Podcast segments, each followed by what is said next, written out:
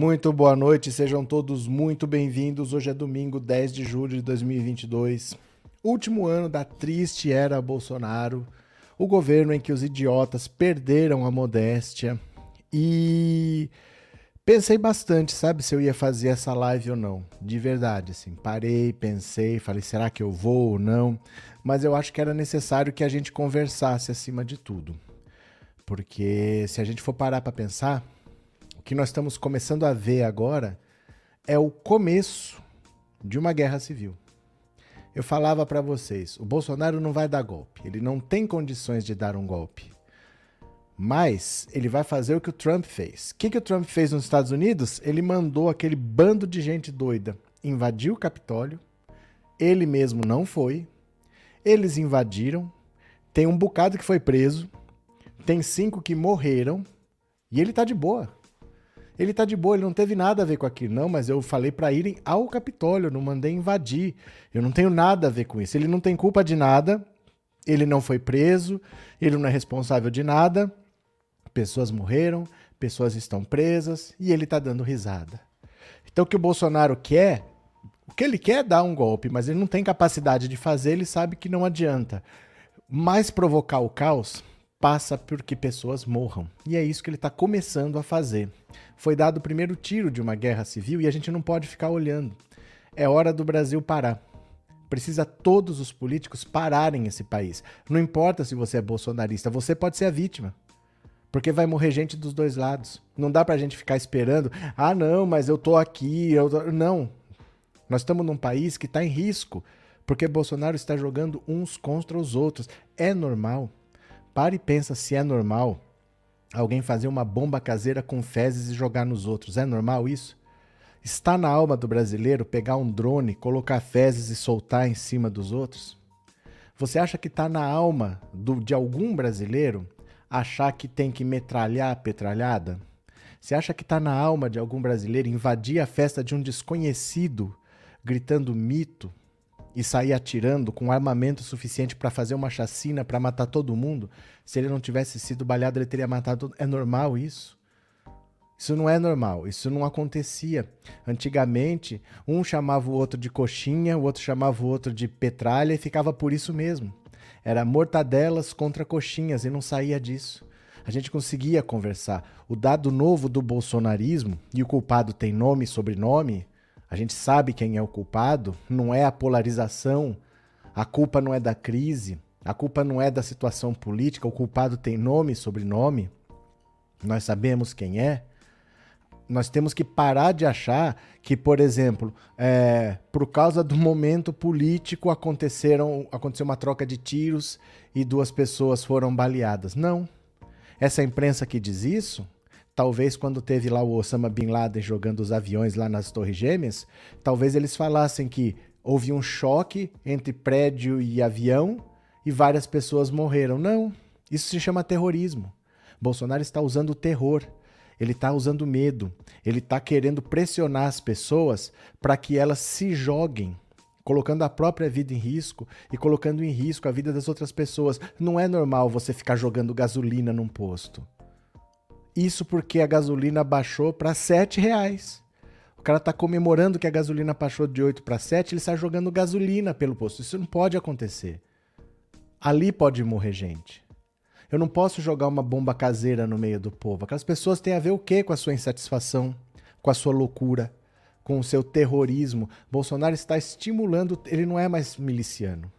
Bolsonaro deu um passo além. Bolsonaro agora é terrorista. Ele está usando medo para conseguir os seus objetivos. Ou alguém aqui vai ter coragem a partir de agora de fazer uma festa de aniversário na sua casa, é o seu aniversário na sua casa, com, um, com o motivo do PT, com o motivo, com o tema Lula. Alguém vai ter coragem de fazer isso? Se não tiver coragem, é porque o terror venceu. É porque o medo venceu. O Bolsonaro quer fazer exatamente isso. Ele está usando de terrorismo. Os políticos precisam parar esse país Precisam parar Brasília, precisa juntar todo mundo, todos os políticos, todos os candidatos e falar: não dá. Não dá, assim não vai continuar. Parou agora. Bolsonaro tem que ser contido antes que mais pessoas morram. Ele precisa ser contido. Não dá para ficar esperando, deixa as eleições passarem. Não, deixa o mandato dele acabar. Ele precisa ser contido. O que tiver que ser feito, que seja feito. Se os bolsonaristas ficarem bravos, que fiquem bravos. Se tiver que prender gente, que prenda gente. Mas é preciso agir. Ele vai usar o terror contra as pessoas. De novo, o golpe ele não tem condição de dar. Mas ele tem condição de fazer muito inocente morrer, matar e morrer nessa situação que ele está causando. Já começou. Isso não pode continuar. É preciso parar todos os políticos têm que se reunir. É preciso ir todo mundo junto. Pega os líderes do Senado, do Congresso, não importa se o Arthur Lira é, é bolsonarista, ele tem que parar. Ele tem que segurar o Bolsonaro. Ele tem que parar, o Bolsonaro tem que ser contido. O Bolsonaro tem que ser contido, ele tem que ser removido da presidência da República urgentemente. Não dá para esperar. Nós não vamos esperar morrer mais gente. E nós não vamos esperar ele jogar mais gente para morrer. Porque ele tá de boa. Ele não fez nada. Mas ele já disse que tem que metralhar a petralhada. O Flávio Bolsonaro disse que não tem como controlar uma multidão. Então ele tem que ser contido, ele tem que ser removido da presidência da República. Não sei o que vão fazer. O motivo inventa. Não inventaram para Dilma? Inventa um motivo qualquer. Ele precisa ser removido da presidência da República. Entramos na fase do terrorismo em que um ser irresponsável, terrorista, está querendo fazer uma guerra civil no país, jogar brasileiro contra brasileiro, enquanto ele está bem. Enquanto ele, para variar num fim de semana, ele não está trabalhando, não está fazendo rigorosamente nada. Amanhã ele começa o expediente depois das três da tarde e vai dar alguma declaração para incendiar mais esse gado, para dizer que a culpa é do Faquin, que a culpa é do STF, que a culpa é de qualquer pessoa, menos dele, que não trabalha e incendiando esse gado alucinado que ele tem. Isso não acontecia. A culpa não é da polarização, porque a eleição sempre foi polarizada. Antes era entre PT PSDB. Tucano nunca invadiu a casa de petista. Petista nunca invadiu a casa de Tucano. Isso nunca aconteceu. É preciso que haja uma união. Bolsonaro tem que ser sacado da política. Ele tem que ser sacado da vida pública. Ele tem que ser preso. Ele já começou a matar na pandemia com 670 mil mortes. Nós tivemos aqui 3% da população mundial, mas tivemos 13% das mortes. Por que essa diferença? Por que nós não tivemos 3% das mortes se nós tínhamos 3% da população? Por que tivemos 13 e não só 3? A diferença é Bolsonaro. Porque ele não precisava ter sido o melhor gestor. Bastaria ele ter feito o que todo mundo fez. Era só ter ficado na média. A gente economizaria 400 mil vidas. Umas 400 mil vidas poderiam ser só de ficar na média mundial. Era só não ter 13% das mortes do mundo. Era só ter 3% das mortes do mundo. Era só fazer o que todo mundo fez. Não precisava dar show. Nós já matamos uma cidade gratuitamente. Exterminamos 400 mil vidas desnecessariamente ali. E agora nós vamos deixar Bolsonaro seguir com seu plano terrorista até onde? Porque ele vai jogar brasileiro contra brasileiro. Ele vai explodir um posto de gasolina. Ele é o responsável pelo que está acontecendo. Não dá para esperar. O seu Ciro Gomes, sabendo que é ele que está forçando a existência de um segundo turno, um segundo turno do qual ele jamais participará e ele sabe, ele vai ficar aí até quando? Mantendo essa candidatura sem sentido, prejudicando o próprio partido dele e atacando Lula. O que ele quer? Ele quer que mais pessoas morram? Ele vai continuar nessa irresponsabilidade até quando? Até quando ele vai prorrogar o sofrimento do povo brasileiro? Mas todos os políticos têm que parar. Não importa se é a Vera Lúcia, se é a Sofia Manzano, se é o Pericles, não sei das quantas, se é o Pablo Marçal, se é o Janones. Todos precisam parar. Brasília precisa parar. Não dá para continuar com o Bolsonaro insuflando 30% da população a cometer esses atos de loucura. O cara entrar na casa dos outros gritando mito, mito e dando tiro. Isso não pode acontecer de novo. E vai acontecer. Se Bolsonaro estiver na presidência, vai acontecer mais vezes e com mais frequência. A vítima pode ser qualquer um de nós. Qual, todo brasileiro hoje tem um alvo na testa. Bolsonaro que pôs. Ele não liga. Ele não liga para a vida de ninguém. Ele tem um objetivo de se manter fora da prisão. Para isso, ele precisa continuar presidente. E para isso, ele vai precisar que muita gente morra. Ele não liga. Ele não está nem aí. Então, os políticos precisam parar urgentemente. Parem tudo o que estão fazendo. Exijam uma solução. Bolsonaro precisa ser preso. Ele precisa ser removido da presidência da República e precisa ir preso automaticamente. Qualquer que seja o motivo. Removam esse homem da presidência e botem ele numa cadeia, toda essa família, com urgência. Ah, mas juridicamente. Não importa juridicamente o que tem que fazer. Façam. Como foi dado o primeiro tiro de uma guerra civil. Quantas mortes precisarão acontecer para que se tome uma atitude? Quantos mais terão que cair até que eles se toquem que algo tem que ser feito? Vai ter que um político ser o alvo? Vamos ter que ter um Sinjo Abe aqui no Brasil? Sinjo Abe, né? Vamos ter que ter um aqui? Vai ter que ser um candidato? Vai ter que ser alguém importante para parar? Ou nós vamos entender a gravidade do que está acontecendo? Não dá para esperar. Não é possível permitir que Bolsonaro continue falando. Ele tem que ser removido da presidência da República com urgência.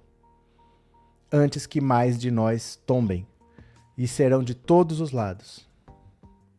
Eu recebi o vídeo da troca de tiros, não postei. Não mandei em grupo nenhum, acho que não tem necessidade. Mas é muito grave tudo isso que nós estamos vivendo e a irresponsabilidade desse presidente terrorista, ele não é miliciano, ele é terrorista, ele está usando terror para conseguir os seus objetivos, precisa parar. Bolsonaro tem que ser contido com urgência, tá? É, é preciso que todos parem. Se vocês puderem, vocês já sabem que o Twitter eles leem. É preciso colocar lá: vamos parar o Brasil. Vamos parar o Brasil. O Brasil tem que parar. Nós vamos para lá daqui a pouco, mas é preciso parar o Brasil. O Brasil tem que parar, Bolsonaro tem que ser contido de qualquer maneira. Nós vamos tentar fazer o que a gente puder, mas é preciso ter uma conscientização de que não dá para ficar esperando o Bolsonaro terminar a eleição, Bolsonaro terminar o seu mandato para ficar à disposição da justiça, para começar um processo. Não dá para esperar isso tudo mais pessoas morrerão. Bolsonaro não tem limites, não tem escrúpulos, né? É, Deloni Dóia, por causa desse desgoverno, hoje tenho que tomar remédio para ansiedade, para dormir. E tá só começando, infelizmente, tá só começando. Bolsonaro quer fazer uma guerra civil nesse país. O golpe ele sabe que não dá. Não dá para ele se manter no governo, mas o que ele puder tumultuar ele vai fazer, infelizmente, né?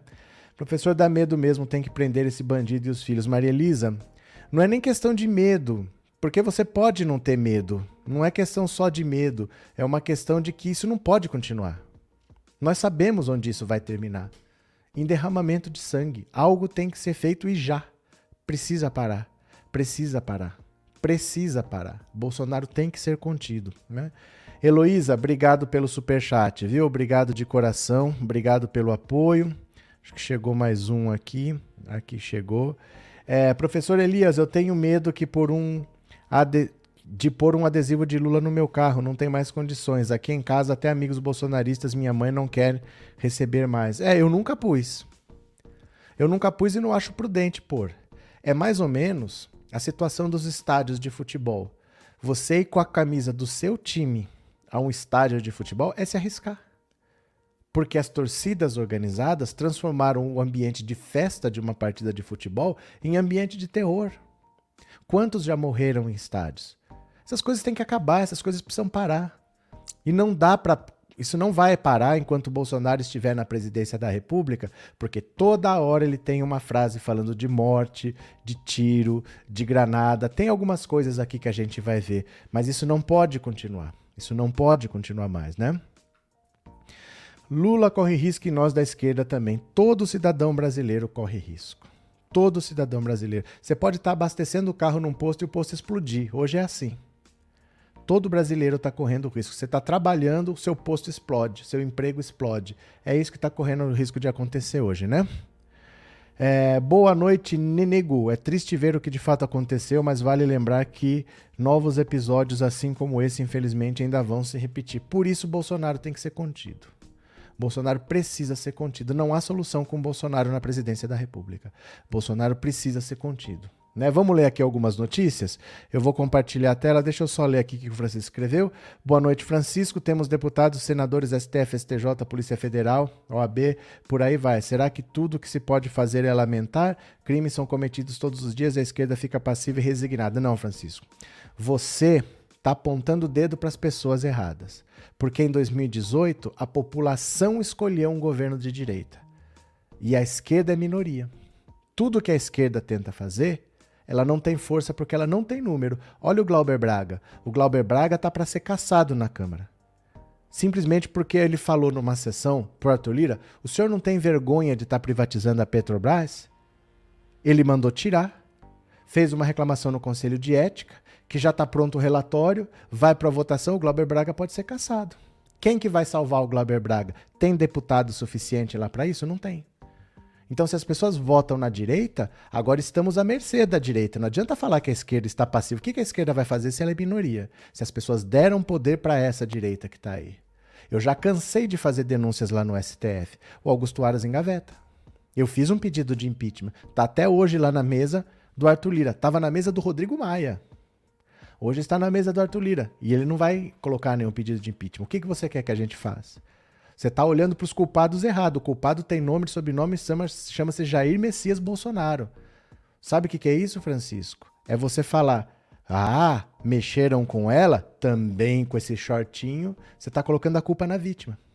Você dizer que a esquerda está passiva e resignada, não é isso. Não é isso. A gente faz o que a gente pode, só que temos limites. A gente vai até onde a gente pode. Né? Então eu não tô, ó, Processos e mais processos aqui, ó. Processos e mais processos aqui. A gente faz o que a gente pode na justiça, não é só vídeo reclamando. São processos e mais processos. A gente faz o que a gente pode, até onde vai o nosso limite. Agora o que nós podemos fazer é clamar para que os políticos parem esse país. Que isso não continue. Que o Ciro Gomes não ache que a candidatura dele é um direito dele, porque a candidatura dele está colocando pessoas em risco porque ele está forçando a existência de um segundo turno do qual ele sabe que ele não vai participar. Mas ele está dando sobrevida para Bolsonaro. Então isso tem que parar. Isso tem que parar. E eu digo para você que a gente faz o que a gente pode, nós não podemos fazer tudo, infelizmente. Infelizmente. Se eu pudesse, eu faria mais, mas a gente faz até onde a gente pode. Tá bom? Deixa eu, re... Deixa eu compartilhar a tela aqui. Vamos ler umas notícias aqui. Olha. Bolsonarista invade festa de aniversário e mata petista no Paraná. Vamos ler juntos. Olha. Conhecido militante do PT em Foz, do Iguaçu, em Foz do Iguaçu, o guarda municipal Marcelo Arruda comemorava na noite de ontem o aniversário de 50 anos em festa decorada com fotos de Lula e símbolos do partido, quando o agente penitenciário federal Jorge José da Rocha Garanho invadiu o evento. Aos gritos de Bolsonaro e mito, segundo relatam testemunhas, o homem ameaçou os presentes e saiu. Arruda foi até o carro para pegar a arma, temendo que Guaranho voltasse. Os dois se reencontraram e o agente penitenciário atirou no aniversariante, que ficou ferido, revidou. Arruda morreu e Garanho sobreviveu. Marcelo Arruda era diretor do Sindicato dos Servidores Municipais de Foz, de Foz do Iguaçu, tesoureiro do PT municipal e foi candidato a vice-prefeito. Era casado e tinha quatro filhos, entre eles uma menina de seis anos e um bebê de apenas um mês no estacionamento da Associação Esportiva Saúde Física Itaipu, onde acontecia a festa, Guaranho deu dois tiros em Arruda, segundo testemunhas, que conseguiu revidar e atingir o agressor com um tiro na cabeça. O agente penitenciário está internado em estado estável, segundo a polícia, que chegou a informar que ele teria morrido. O guarda municipal foi socorrido, mas não resistiu aos ferimentos e morreu. Se Marcelo não tivesse reagido, o homem teria feito uma chacina dentro da festa, disse uma das pessoas que participava da comemoração. Em seu perfil no Twitter, o ex-presidente Lula comentou o ocorrido. Nosso companheiro Marcelo Arruda comemorava o seu aniversário de 50 anos com a família e amigos, em paz, em Foz do Iguaçu. Filiado ao Partido dos Trabalhadores, sua festa tinha como tema o PT e a esperança no futuro com a alegria de um pai que acabou de ter mais uma filha. Uma pessoa, por intolerância, ameaçou e depois atirou nele, que se defendeu e evitou uma tragédia maior. Duas famílias perderam seus pais. Filhos ficaram órfãos, inclusive os do agressor. Meus sentimentos e solidariedade aos familiares, amigos e companheiros de Marcelo Arruda. Lula termina o texto se referindo à família do agente penitenciário bolsonarista. Também peço compreensão e solidariedade com os familiares de José da, Rosa, da Rocha Guaranho, que perderam um pai e um marido para um discurso de ódio estimulado por um presidente irresponsável. Pelos relatos que tenho, Guaranho não ouviu os apelos de uma família, de sua família, para que seguisse com sua vida.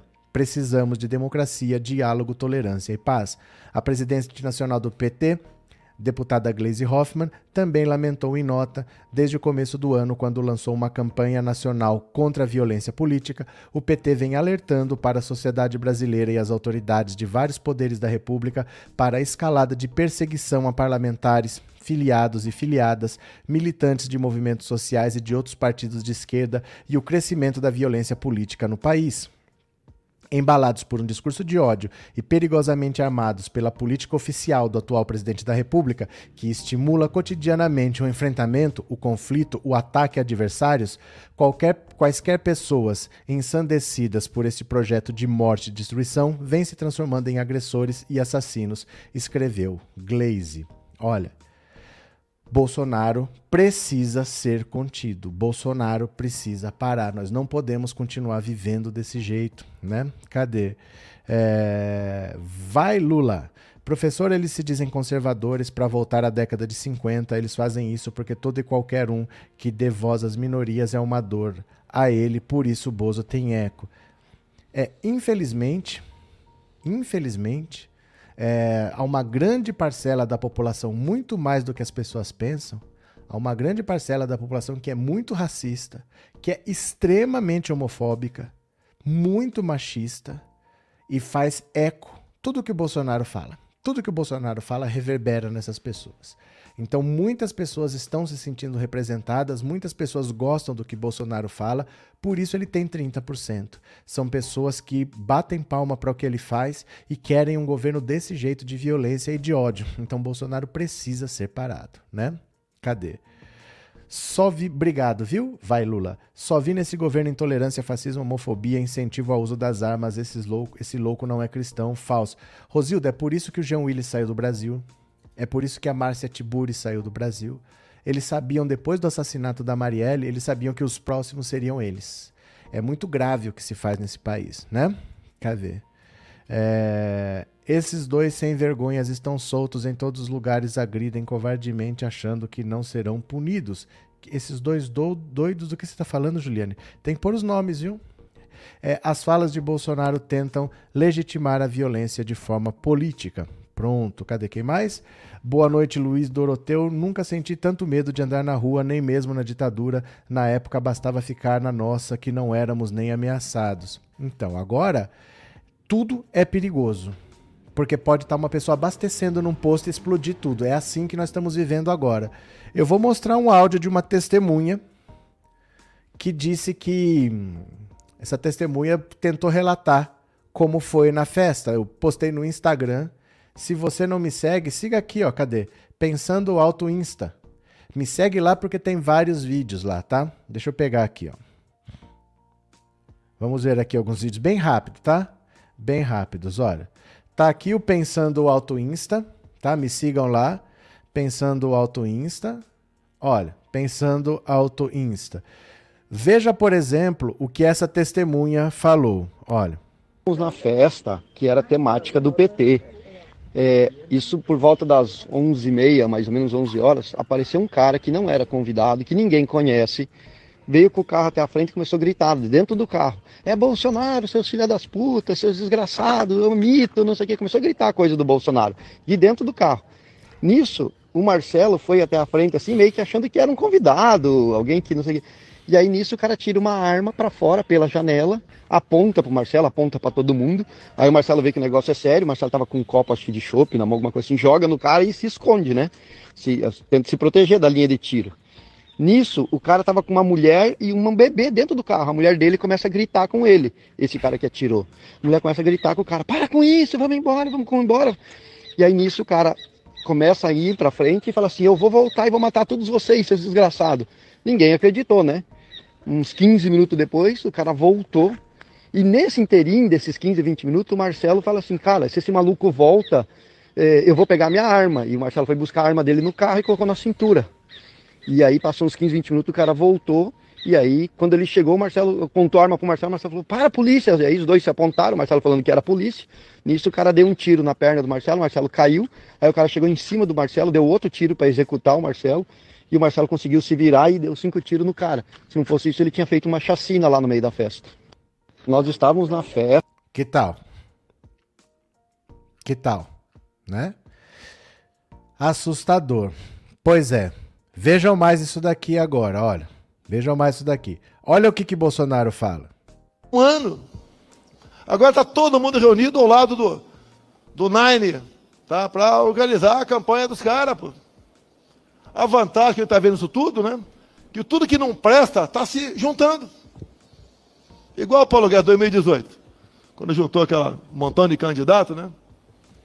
E, e eu falei, é bom que um tiro só mata todo mundo, ou uma granadinha só mata todo mundo. Foi o que aconteceu. Agora está todo unido. Vamos ficar nessa até quando, né? Olha aqui, olha a festa de aniversário dele.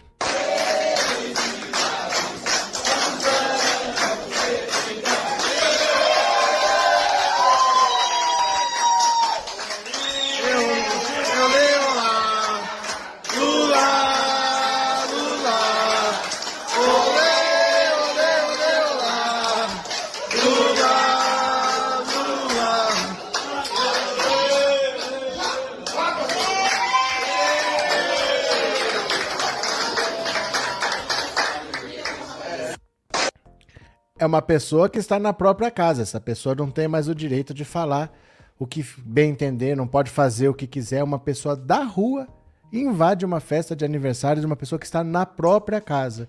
Não é uma pessoa que estava na rua provocando ninguém, então ninguém está seguro nem na própria casa. Isso tem que parar. Isso precisa parar com urgência. Bolsonaro precisa ser contido. A classe política tem que parar, Brasília. É preciso que todos os candidatos à presidência da República se unam Lógico que o Bolsonaro não estará lá, mas que vão todos a Brasília exigir providências. Isso tem que parar. Bolsonaro precisa ser contido. Não é que nós queremos que reforce a segurança. Bolsonaro precisa ser contido, ele precisa sair da presidência da República. Ele precisa ser retirado de lá. Ele não pode continuar falando essas coisas que ele fala. É um tiro mata todo mundo, joga uma granadinha. Tem gente jogando bomba caseira nos outros. Tem gente jogando gasolina em poço de combustível.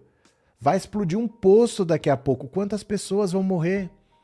Bolsonaro precisa parar. Ele não pode continuar com o microfone na mão, ele não pode continuar com uma caneta assinando medida provisória. Ele vai jogar o Brasil numa guerra civil. Foi dado o primeiro tiro de uma guerra civil. Para dar golpe e permanecer no poder, ele não tem capacidade como o Trump não tinha capacidade. Mas o Trump mandou o pessoal invadir o Capitólio, o pessoal invadiu, tem uma cambada que está presa, tem cinco que morreram e ele tá de boa. Aconteceu alguma coisa com o Trump? Eu não mandei invadir. Eu mandei irem até o Capitólio. Não era para ninguém ter invadido. É a mesma coisa que o Flávio Bolsonaro falou. Nós não temos como controlar a atitude de cada um. E o Bolsonaro dizendo essas coisas: tem que dar tiro, tem que jogar granada. É preciso parar. Bolsonaro tem que ser contido. Todos os candidatos precisam se unir. A classe política precisa parar Brasília. Não dá para continuar tocando a vida normalmente com esse insano, irresponsável e terrorista no cargo de presidência da República. Isso precisa parar. Isso precisa parar. Augusto Aras não vai tomar providência. Arthur Lira não vai tomar providência. A classe política precisa parar. Eles não podem continuar trabalhando como se as coisas estivessem normais. É preciso parar. É preciso parar, né? Cadê? O covarde está confiando na polícia e exército. Mas é isso daí, gente. É parte do discurso. Isso é parte do discurso. Que a polícia ele já tentou usar no 7 de setembro passado e não conseguiu. Ele não tem como usar o exército e ele não tem como usar as polícias. Isso é discurso para que esses loucos façam isso, para que esses lobos solitários ajam. Ele não vai usar a polícia porque ele não consegue. São 27 polícias militares, são 27 polícias civis, mais as guardas, não tem como coordenar. Eles não têm um comando único. A polícia no Brasil é estadual. Não tem um comando único, não tem como controlar. Ele usa isso como estopim para que os individuais façam isso, para que o cara faça uma bomba caseira e jogue na multidão, para que o cara no posto faça essa loucura, comemorando que a gasolina baixou de 8 para 7. Os caras estão jogando gasolina no posto porque a gasolina baixou de 8 para 7. É isso que ele quer. Ele não vai usar o exército, ele não vai usar porque não dá. Se ele pudesse, ele já teria usado. Ele tentou usar no 7 de setembro passado. No dia seguinte, ele estava pedindo pinico para Alexandre de Moraes, fazendo cartinha lá que o Temer fez para ele. Então ele não vai usar porque ele não tem como usar. Se ele pudesse, ele usaria.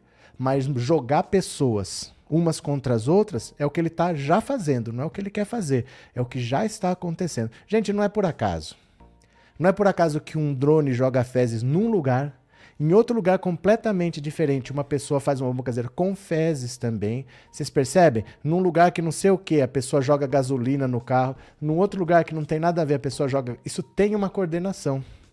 Isso tem um motivo por trás que está fazendo. Isso está circulando em algum fórum de discussões. Bolsonaro precisa ser contido. Mais pessoas perecerão, mais pessoas tombarão. É preciso parar o Brasil. O Brasil precisa parar. Bolsonaro tem que ser contido, tem que ser removido da presidência da República. Temos um terrorista na presidência da República. Ele já saiu do, do milicianismo, ele deu um passo à frente. Agora ele virou terrorista. Ele está usando do terror para conseguir seus objetivos e o Brasil precisa parar, né? Boa noite, Júlio César e a todos. Adia a eleição para logo para acabar com isso, mas não acaba, meu caro. Se adiar a eleição, antecipar, não adiar jogar para frente, antecipar. Bolsonaro é presidente da República até 31 de dezembro de 2022. Não importa quando é a eleição, o mandato dele é até o final do ano. Você pode fazer a eleição amanhã, mas ele tem título, ele tem o um mandato de presidente até 31 de dezembro. O próximo presidente só toma posse 1 de janeiro. Por isso o Bolsonaro tem que ser contido, né? É, não acredito que os políticos do orçamento secreto farão alguma coisa e est estão, estão, estão envolvidos com Bolsonaro. Mas aí eles que vão pagar com a própria vida, porque pessoas dos dois lados vão tombar. Chega uma hora que não é questão de orçamento secreto. Acabou o orçamento secreto. 90 dias antes da eleição, não pode mais ter emenda. Não existe mais orçamento secreto. O que eles tinham que tirar de dinheiro, eles já tiraram. Então, a partir de agora, é: vocês já tiraram tudo que vocês conseguiram? Agora vai cada um cuidar da sua vida. Eles já estão abandonando o Bolsonaro. O Centrão nos estados já está fazendo acordos sem Bolsonaro. O MDB, o PSDB, o PP, o PP do Ciro Nogueira está negociando com o PT no Mato Grosso para fazer uma aliança ali, que é uma ponte do Lula com o Centrão e do Lula com o agronegócio. Eles já estão abandonando o Bolsonaro, porque acabou o orçamento secreto. 90 dias antes da eleição, desde o dia 2 de julho, não tem mais orçamento secreto. Né? Cadê? É, Alexandre, o assassino, está internado na UTI. Nem sei se é UTI, viu? Não sei se é UTI, não. Bolsonaro está fazendo a cabeça dos militares para jogar, para entrar na guerra interna, guerra civil. Mas não vai usar militares, gente. Vocês não entenderam o que está acontecendo. Isso é pretexto. Isso é conversa fiada. É para enganar. É para enganar esses iludidos que vão lá e fazem essas coisas. Enganar aquele povo que acha que vai ter, é, igual, como é que fala? É, AI-5, que vai ter toque de recolher, que vai ter estado de sítio. É para enganar as pessoas. Os exércitos não estão nessa. As polícias não estão nessa. Isso é conversa. Para enganar esses trouxas que saem com uma arma na mão para matar ou para morrer. É para iludir essa gente. O exército não vai participar de nada, nem as polícias. Ele vai usar essa gente aí, ó, é desse jeito que vai acontecer, não é com o exército, né? Cadê que mais? Se os políticos estão evitando colar sua imagem com a do Bozo, agora é que não vão querer mesmo. É preciso conter Bolsonaro, é preciso conter Bolsonaro. Vamos ler mais uma aqui, ó. Olha a cara do cidadão aqui. Olha a cara do cidadão. É preciso conter o terrorista da presidência da República. Delegada diz que bolsonarista não morreu e está em estado estável. Foi esse cidadão aqui, ó. Cidadão de bem, bolsonarista, lógico, né? A delegada da Polícia Civil de Foz do Iguaçu, Iane Cardoso, que participa das investigações acerca da morte do guarda municipal Marcelo Arruda, petista assassinado a tiros por um bolsonarista durante uma festa de aniversário de 50 anos, afirmou que o homem que atirou contra ele está vivo. Segundo a delegada, embora a polícia tivesse informado o óbito de Jorge José da Rocha Guaranho, Anteriormente, foi apurado que ele foi internado. Ele está vivo e estável, custodiado pela Polícia Militar e foi autuado em flagrante, afirmou a delegada em entrevista coletiva realizada neste domingo. Guaranho foi levado para o Hospital Municipal Padre Germano Lauck.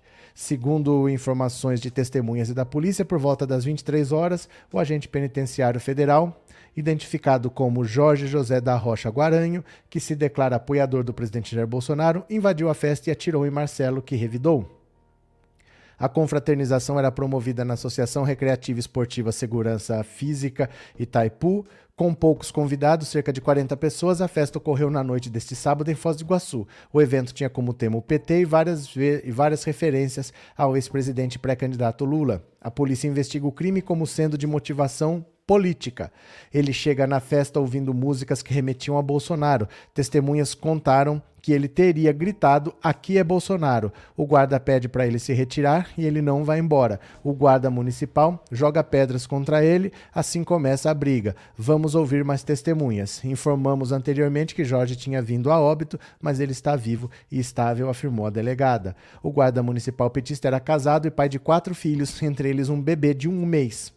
Era guarda municipal há 28 anos, diretor do Sindicato dos Servidores Municipais de Foz do Iguaçu e tesoureiro do PT local. Nas eleições de 2020, saiu candidato a vice-prefeito de Foz pelo PT.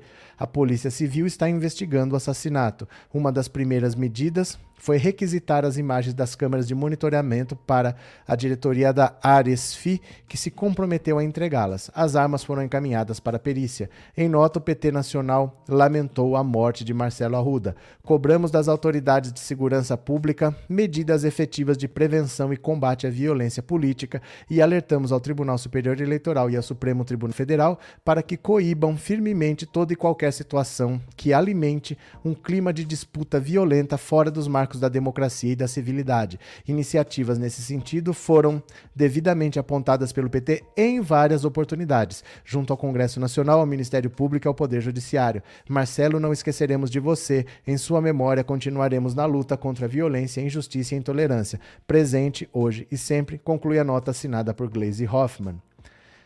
Então é isso que está virando o Brasil de Bolsonaro. Temos um terrorista na presidência da República, ele está usando medo, ele está usando terror contra as pessoas e ele está pegando pessoas isoladas e jogando para que matem e morram. E ele está de boa, como o Trump fez.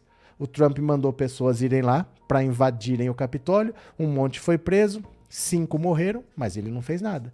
Ele não foi ao Capitólio, não mandou ninguém invadir, ele mandou ir ao Capitólio, mas não para invadir. Ele está de boa, tem gente presa e tem gente morta, é o que o Bolsonaro pretende, né? Márcio Mendonça Moraes, os filhos do Bozo são culpados tanto que quanto ele. Todos têm que pagar por seus crimes, todos os bandidos. Eu estou muito chateado com tudo isso. Cadê o STF para para acordar ou ele vai ser a próxima vítima do Bozo? Pronto. Cledson é bem capaz do Bozo homenagear esse elemento e dar indulto. É, as lideranças desse país têm que convocar o povo para ir às ruas. Precisamos salvar o Brasil. É, o Bolsonaro sempre falou que a especialidade dele é matar. Ministério da Justiça ainda não falou nada, nem vai falar, não espere nada oficial do governo.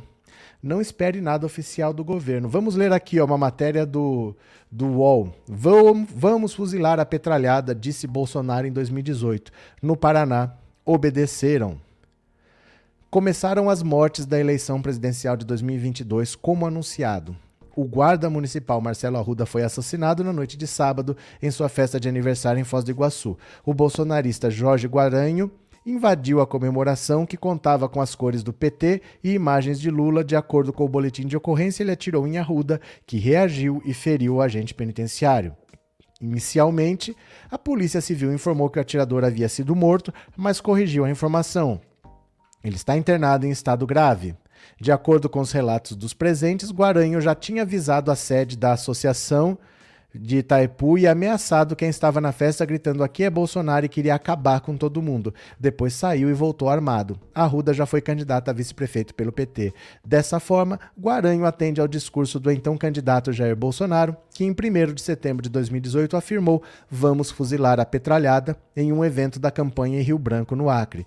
Para dizer, para deixar claro que não era em sentido figurado, ele pegou um tripé de uma câmera e fingiu estar disparando uma metralhadora. No dia 21 de outubro do mesmo ano, em uma participação virtual em ato de apoio à sua candidatura na Avenida Paulista, em São Paulo, Jair prometeu uma limpeza nunca vista na história desse Brasil após eleito. Vamos varrer do mapa esses bandidos vermelhos do Brasil. A vitória do presidente abriu uma temporada uma temporada de temporada, uma temporada de caça a adversários políticos e ideológicos e ao jornalismo crítico e investigativo no país. Ele diz que não manda ninguém cometer crime nenhum. Fato. Contudo, é a sobreposição de seus discursos ao longo do tempo que distorce a visão de mundo de seus seguidores e torna a agressão necessária para tirar o país do caos e extirpar o mal. E é Bolsonaro quem age para definir o que é o mal, como em seu discurso deste sábado na Marcha para Jesus, em que se colocou como representante do bem nessa luta. Dessa forma, alimenta fãs malucos ou seguidores inconsequentes que fazem o serviço sujo. E ele, por ter sofrido o atentado de setembro de 2018, deveria mais do que ninguém pacificar os seus, mas pelo contrário, ele os incita a mantê-los ao seu lado. Bolsonaro não é o único a fomentar a violência, mas é o que fomenta a intolerância armada. O atual presidente não é o único político que fomenta a intolerância, mas é aquele que incentiva tanto a intolerância quanto o armamento de seus seguidores. As duas coisas juntas são uma mistura mortal. O presidente facilitou o acesso a revólveres, pistolas, rifles e munição, além de sistematicamente defender que a população peguem armas para defender o que acredita ser o certo. Ao longo dos últimos quatro anos, o presidente fomentou diuturnamente o ódio contra os adversários entre os bolsonaristas raiz. Considerando que 17% acreditam em tudo que ele diz, Segundo os números do Datafolha, os petistas são um mal a ser erradicado ideologicamente e fisicamente. Durante o processo de impeachment de Dilma Rousseff, o vermelho se tornou a cor errada por um longo tempo, levando pessoas que vestissem essa cor a serem punidas. A perseguição de um certo macartismo brasileira se instalou, bem como um clima de caças bruxas e a toda ideologia que não fosse aquela que vestia a camisa da seleção que, como não se enxerga como ideologia, mas, é ideologi mas ideológica é. Criaram-se monstros no contexto histórico, político e institucional apropriados. Alguém visto como normal pode ser capaz de se tornar o que convencionamos chamar de monstro, dependendo do bombardeio ideológico que sofreram. Ou seja, os monstros são nossos vizinhos e podemos ser nós mesmos, pessoas que colocam em prática o que leem e absorvem em redes sociais, que são, ver que são que seus adversários são a corja da sociedade e agem para corromper os valores morais, tornam a vida dos cidadãos pagadores de impostos um inferno e a cidade um lixo, seres descartáveis que vivem na penumbra e, não, e nos ameaçam com sua existência, que não se encaixa nos padrões estabelecidos do bem e, portanto, devem morrer. A tragédia em Foz do Iguaçu soma-se à bomba caseira lançada contra o palco do ato de Lula no Rio de Janeiro na quinta ninguém se feriu, e ao drone que atacou um ato do petista em Uberlândia, lançando um produto químico contra moscas sobre os presentes, ou o carro do juiz que mandou prender o ex-ministro Milton Ribeiro no curso de uma investigação sobre corrupção no MEC. Como já disse aqui, com ou sem tentativa de golpe por parte do presidente da República, se perder as eleições, o mês de outubro já é uma tragédia anunciada pela escalada da violência. Eu disse há alguns dias que logo teríamos casos como do músico Moa do Catende, do Catendê, que votou em Fernando Haddad e foi morto a facadas por um bolsonarista no, primeiro, no dia do primeiro turno de 2018, após uma discussão sobre política em Salvador. Para evitar isso, líderes políticos precisam melhorar o ambiente tóxico e Bolsonaro deveria frear aqueles que atiçou, adotando um discurso de paz, não de guerra, o que claramente não deve acontecer. A democracia está sendo fuzilada sob o silêncio de quem só se importa em ganhar dinheiro, a cumplicidade dos que amam amam emendam, é, emendas bilionárias e o aplauso dos que acham que a morte é o destino de todos. Bolsonaro precisa ser contido, Bolsonaro precisa ser parado imediatamente. Temos um terrorista na presidência da República, né? Isso já vem desde o ataque a tiros à caravana do Lula. Ali alguém também poderia ter morrido e nada foi feito. Verdade, aquilo é um dos grandes absurdos da política brasileira. Isso foi ainda em 2018, antes do Lula ser preso, e ninguém nem investiga. Fica por isso mesmo. Agora, os fatos estão se somando. Sempre o ataque vem de um lado, sempre a vítima está do outro lado. Já está muito claro então quem é o responsável porque é sempre um lado atacando e o outro lado sendo atacado. Nós sabemos quem é o responsável, ele tem nome e sobrenome, né? Cadê? Carlinhos, o gado não tem sentimento pela vida, miséria queima. Boa noite, Mark Henry. A partir de agora, Bolsonaro vai cair nas pesquisas com o fato de acontecido com o líder do PT morto a tiros. Dificilmente, Mark. Dificilmente, porque existe uma realidade. Existe uma realidade aqui, ó. Quem apoia Bolsonaro escolheu viver fora dessa realidade. Não há fato que mude a opinião dessas pessoas, porque elas não ligam para os fatos. Elas não estão vivendo na realidade. Quem apoia Bolsonaro hoje já viu a corrupção do MEC, já viu a corrupção do Ministério da Saúde, já viu Bíblia impressa com a foto do, do, do, ministro, já viu propina de barra de ouro, já viu 670 mil mortes por Covid, já viu Bolsonaro querer mudar a bula da cloroquina para receitar para as pessoas morrerem, né? Porque era para tomar cloroquina e trabalhar. Se, se pegasse, morrer, morreu. O cara viu tudo isso e ainda apoia Bolsonaro. Então ele escolheu viver fora da realidade. Não há um fato que faça ele mudar porque ele não liga para a realidade. Tem esses bolsonaristas estão comemorando que a gasolina baixou de 8 para 7. Com 2,80, cadê a loira do posto? Cadê a loira do posto que estava reclamando da gasolina 2,80? O bolsonarista está reclamando que a gasolina caiu para 7 reais. Isso para eles é motivo de festa, então eles não têm os pés na realidade. Não adianta achar que um fato vai mudar a opinião deles. Nenhum fato muda porque eles não vivem na realidade, né? O assassino tem foto com o filho do Bolsonaro também. Isso é normal, né? A gente já está acostumado. Qualquer um é melhor que o Bolsonaro incompetente e louco. Bolsonaro precisa ser contido imediatamente, né? O primeiro ataque foi aqui em Campinas, quando o Lula veio aqui, o carro dele foi atacado este ano, né? Foi. É, cadê Demetrios? Mas esse cenário trágico pode fazer os ciristas votarem no Lula já no primeiro turno? Tem que perguntar para eles, Demetrios. Isso daí quem sabe? Eles é que tem que responder. A, a candidatura do Ciro é a coisa mais irresponsável que existe. Porque é ele que está provocando um segundo turno, do qual ele sabe que ele não vai participar, e ele só não desiste por uma conveniência dele. Ele não está pensando no país, ele sabe que ele não ganha nada com isso, ele sabe que ele prejudica o partido dele, mas ele prolonga o sofrimento das pessoas, provocando um segundo turno que vai ser sanguinário. Se o Bolsonaro estiver no segundo turno, 20 pontos atrás do Lula, que é o que mostram as pesquisas, ó, há mais de um ano, cadê? há mais de um ano, olha, em simulações de segundo turno, há mais de um ano, desde agosto de 2021, Lula está acima de 60% em simulações de segundo turno e Bolsonaro está abaixo de 40%. Se Bolsonaro tiver três semanas para reverter mais de 20 pontos de vantagem, é só na base de alguma coisa fora do normal. Não vai ser no curso normal de uma eleição que ele vai virar 20 pontos de desvantagem. Então nós não podemos esperar isso acontecer. E o Ciro Gomes está ajudando a provocar um segundo turno do qual ele não participará. Se fosse ele para ele provocar um segundo turno para ele estar lá, mesmo sem chance, olha, eu não tenho chance, mas eu vou tentar ir para o segundo turno, ele sabe que ele não vai. E é a candidatura dele, que tem 6% hoje, que ainda dá chance para o Bolsonaro. Né? Bolsonaro. Bolsonaro é uma tragédia, Ciro é de direita. Valeu.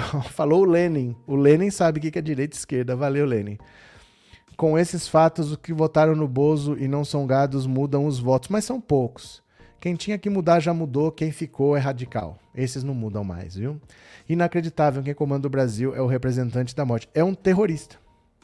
É um terrorista. Bolsonaro não é apenas um miliciano, ele deu um passo a mais. Bolsonaro é um terrorista. E aí vem a cara de pau. Porque nesses momentos tem que aparecer os oportunistas para ficar solidários à vítima. Olha a cara de pau de quem? Isso aqui é inacreditável, gente. Luciano Huck ajudou a colocar a besta lá e agora, ó, Ele e mais famosos repudiam a morte de petistas por bolsonaristas. O Luciano Huck, que disse que Bolsonaro tinha uma grande chance de ressignificar a política, né? Retardado, maldito. O apresentador Luciano Huck e outros famosos repudiaram a morte do petista Marcelo Arruda, que foi assassinado ontem pelo bolsonarista Jorge José da Rocha Guaranho em uma festa privada em Foz do Iguaçu, no Paraná. O evento foi realizado para relembrar os 50 anos de Arruda, que era afiliado ao PT, e fez a comemoração temática do partido com foto de Lula. Por meio de seu perfil no Twitter, Luciano Huck classificou o episódio como uma tragédia e apontou que conviver em uma sociedade democrática exige tolerância, civilidade e respeito no dissenso. Diante dessa tragédia, deixa eu ver, ó. Diante dessa tragédia, só consigo pensar nas crianças que perderam os pais de um jeito tão brutal. Democracia exige tolerância, civilidade e respeito no dissenso. Quando antagonismos políticos matam, morre junto o ideal democrático. Você, Luciano Huck, seu sem vergonha, seu cara de pau, é você que botou esse cara lá. É você que disse que o Bolsonaro tinha uma chance de ouro de ressignificar a política no Brasil. Pera lá, nós vamos achar isso aqui agora. Quer ver, ó? Ó, quer ver? Luciano Huck, Bolsonaro. Isso aqui é de 2018, você quer ver? Esse vídeo aqui, ó. Aqui, olha aqui. Pera aí que eu tenho que compartilhar diferente aqui para compartilhar o áudio. Olha o que, que esse maldito desse Luciano. Eu tenho um ranço desse Luciano Huck, gente. Olha aqui que ele falou. Ó. Deixa eu pegar o fone. Pera lá. Olha o que, que esse cara falou. Isso aqui é de 2018, que Bolsonaro tinha uma chance de ouro de ressignificar a política no Brasil. Ouça aqui comigo, olha. Opinião a favor de nenhum candidato, pelo amor de Deus. Ó, vou explicar de novo, tá? Fazendo, eu fiz uma análise ao longo da semana uma da minha opinião sobre as duas candidaturas. As duas, uh, os dois problemas que eu vejo nelas. No PT eu jamais votei e nunca vou votar. Isso é fato o Bolsonaro de novo. Não estou falando que eu, assim, levantei os problemas e acho que as pessoas podem sim amadurecer. É o que eu estou falando. Vamos ver o que vai fazer. Uma chance de ouro, né? De, ressignificar a política no Brasil. Vamos ver. Vamos agora. Não, não, não, não, não, a favor de nenhum candidato, pelo amor de Deus. Vagabundo. Tá? Tô fazendo, eu fiz uma análise ao longo da semana da minha opinião sobre as duas candidaturas. As duas, uh, os dois problemas que eu vejo nelas. No PT eu jamais votei e nunca vou votar. Isso é fato o Bolsonaro de novo. Não estou falando que eu assim, levantei os problemas e acho que as pessoas podem sim amadurecer. É o que eu estou falando. Vamos ver o que vai fazer. Uma chance de ouro, né? De ressignificar a política no Brasil. Vamos ver. Cara de pau. O cara tem 66 anos e tem uma chance de amadurecer. 66 anos ele vai amadurecer agora, que tem uma chance de ouro de ressignificar a política no Brasil. Ele é responsável por botar esse cara lá e agora vem se solidarizar com as vítimas. Sabia o que estava fazendo. Sabia o que estava fazendo, porque Bolsonaro não é de hoje que defende bandido. Em 2005, deixa eu mostrar aqui para vocês. Em 2005, sabe quem é o Adriano da Nóbrega? O chefe do do escritório do crime, que estava preso, condenado a 19 anos e meio por, por homicídio, crime hediondo, Bolsonaro foi defender ele em Brasília. O que, que ele tem a ver com o Congresso? Nada. Adriano da Nóbrega não tem nada a ver com o Congresso. Bolsonaro foi defender Adriano da Nóbrega em Brasília. Eu quero que vocês vejam esse vídeo aqui, ó. Tudo isso já era conhecido desse Luciano Huck aqui, ó. Deixa aqui, ó. Presta atenção, presta atenção, olha. Gente. Pela primeira vez eu, eu compareci integralmente a um tribunal de júri na segunda-feira próxima passada. Estava sendo julgado um tenente da Polícia Militar de nome, o nome Adriano. Adriano da Nóbrega. A acusação era que numa, numa incursão, numa favela, teria sido, uh, teria sido executado um elemento que, apesar de envolvimento com o narcotráfico, a imprensa deu conotação que ele era apenas um simples flanelinha. E toda a testemunha de acusação seis no total, todos tinham envolvimento com o tráfico, todos, o que é muito comum. 2005. E ele era o décimo militar a ser julgado. Cinco haviam sido condenados e quatro absolvidos. E o que é, o que é curioso, deputado Betão, Vossa Excelência do Rio de Janeiro, é que o militar que havia apertado o gatilho e matou realmente aquele elemento, ele foi absolvido. E o tenente, comandando, que era o comandante da operação, Adriano da Nóbrega, foi condenado a 19 anos e 6 meses. 19 anos e meio. Inclusive enquadrado como crime hediondo. Crime hediondo. E o Bolsonaro foi defender bandido Porque esse Adriano da Nóbrega estava preso e ele mandou o Flávio Bolsonaro entregar para ele dentro da cela a medalha Tiradentes, a honraria mais alta da Assembleia Legislativa do Rio de Janeiro. Foi entregado dentro da cela, porque ele estava preso, condenado aí, ó, 19 anos e meio de prisão. E ele foi lá. Depois, na segunda instância, conseguiram inocentar ele. Três vezes esse Adriano da Nóbrega foi preso por assassinato. Três vezes ele foi condenado e foi revertido na segunda instância. Depois esse cara foi, foi expulso da polícia não por três assassinatos, acreditem, por envolvimento com a máfia dos caça-níqueis. Ele estava trabalhando para bicheiro no Rio de Janeiro. E aonde que estava a esposa dele e a mãe dele, do Adriano da Nóbrega? Funcionárias fantasmas no gabinete do Flávio Bolsonaro. Funcionárias fantasmas no gabinete do Flávio Bolsonaro. A esposa do Adriano da Nóbrega e a mãe do Adriano da Nóbrega. Dinheiro das rachadinhas abastecendo o escritório do crime, abastecendo o crime organizado. Tudo isso já se sabia. Não vem o seu Luciano Huck falar, as pessoas amadurecem. Ah, ele tem uma chance de ouro de ressignificar a política no Brasil. Sem vergonha, safado ajuda a botar o bode na sala, agora quer que alguém tire. Agora vamos ver. Estou estarrecido. Olha, eu tenho um ranço desse Luciano Huck, mas vamos lá. Vamos continuar lendo a matéria aqui, porque tem mais gente indignada, mas é que esse Luciano Huck me, me sobe aqui, sabe? Olha, Continuamos. Até para discordar, precisamos saber ouvir. Sem isso, retrocedemos à barbárie. Temos a obrigação de entregar um Brasil melhor do que recebemos, e isso só será possível com diálogo, união e consenso. É, vamos ressignificar a política, né, Adriano? A cantora Zélia Duncan também se manifestou em tom de repúdio e chamou Jorge José Rocha de homem vazio de qualquer forma de pensar. O assassino apareceu na festa com a esposa e a filha ameaçou, as deixou em algum lugar e voltou para completar o crime. Um homem de família, enfurecido e vazio de qualquer forma de pensar. Né? Aqui a Zélia Duncan. O escritor José de Abreu, os atores José de Abreu e Antônio Tabet lembraram o episódio da campanha de 2018, quando o então candidato à presidência Jair Bolsonaro, que venceu o pleito, defendeu que a petralhada fosse fuzilada. O Vamos fuzilar a petralhada começou em Foz, disse o Zé de Abreu. O Zé de Abreu tinha saído do Twitter, pelo jeito ele voltou, né? Antônio Tabet disse que Bolsonaro disse que Bolsonaro fomente uma guerra armada e se referiu ao presidente como irresponsável. A imprensa não pode passar mais pano. Basta. Dois pais morreram porque Bolsonaro, o presidente que sugeriu que a vacina causava AIDS, fomente uma guerra armada do bem, ele contra o mal todos com opiniões, religiões ou hábitos diferentes. Teremos guerra civil por um louco? Postou. Nenhuma violência se justifica, mas não há paralelo. O presidente não pode dizer que vamos metralhar a petralhada, sugerir que a vacina causa AIDS, vender o ódio, banalizamos a irresponsabilidade. A liturgia do cargo morreu. Nossos maiores exemplos são os piores exemplos. Tá aqui, né? O Antônio Tabet Cadê? Pronto, esse aqui foi o que foi lido. E aqui vem uma explicação do que nós já falamos. Pronto. Não dá. O Brasil precisa parar. O Brasil precisa parar. Bolsonaro tem que ser contido. Bolsonaro e bolsonaristas não prestam, não vem nada e se falam e se falam para mim que é cristão, família e cidadão de bem, já me afasto. Valeu, Marco Antônio, obrigado pelo seu super chat, viu? Obrigado. O Bozo não enganou ninguém, não, porque esses fatos não são recentes. Essa essa fala dele na Câmara dos Deputados é de 2005. Essas coisas não vêm de agora. Não sabia quem não quis saber, né? Cadê quem mais? Deixa eu ver aqui. Não, não tem mais nenhum chat. Não tem nenhum super chat perdido, né? Tá aqui tá o Lenin que falou aquela hora e eu já li. Pronto. Cadê quem mais? É, não perdi nada não, viu?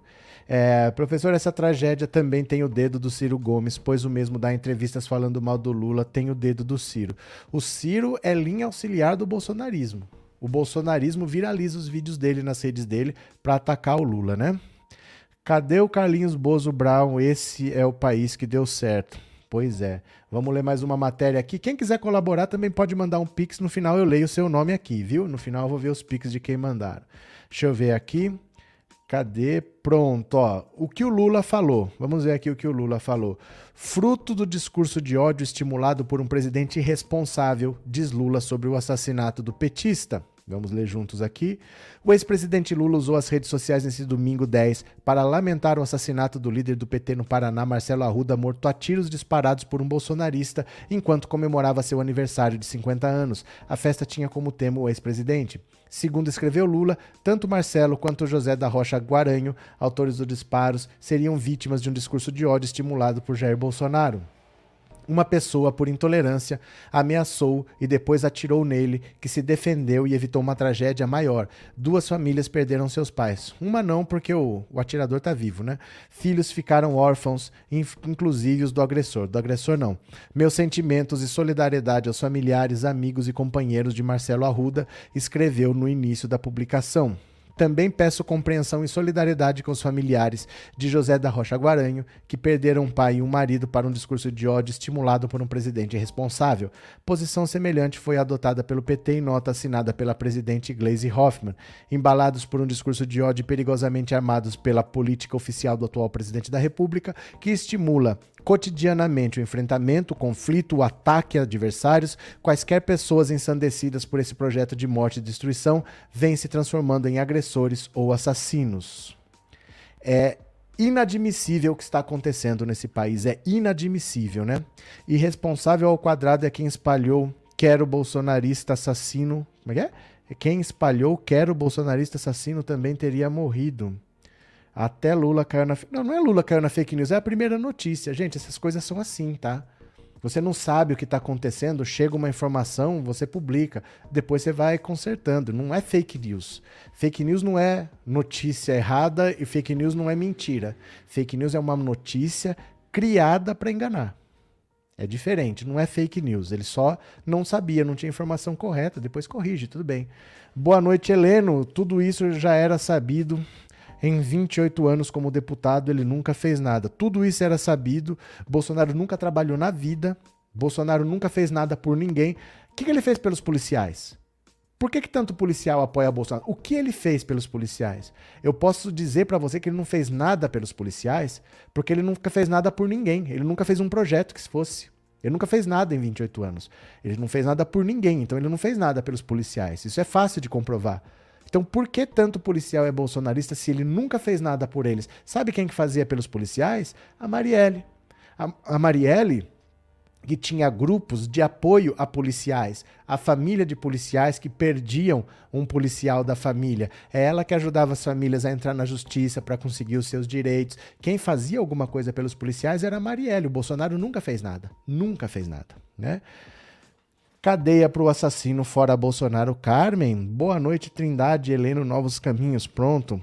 O cantor da Globo Carlinhos Brown é ACM, disse o Isaac. Muito dinheiro para os policiais. Nem é isso, não. É a liberdade que Bolsonaro dá para quem quiser matar, sabe? Esse clima de que vamos matar, vamos matar e tudo bem, isso aí é bom para eles, né? Eu não vou responder pelos crimes, excludente de ilicitude, é empoderar é empoderar. Agora, o que, que os outros candidatos falaram aqui? ó? Pré-candidatos à presidência condenam o assassinato de guarda municipal petista em Foz do Iguaçu. Isso só é o começo. É o primeiro tiro de uma guerra civil. Né? Olha, o assassinato de Marcelo em Foz do Iguaçu, plá, plá, plá, plá, plá, plá. Do Lula não precisamos ouvir, né?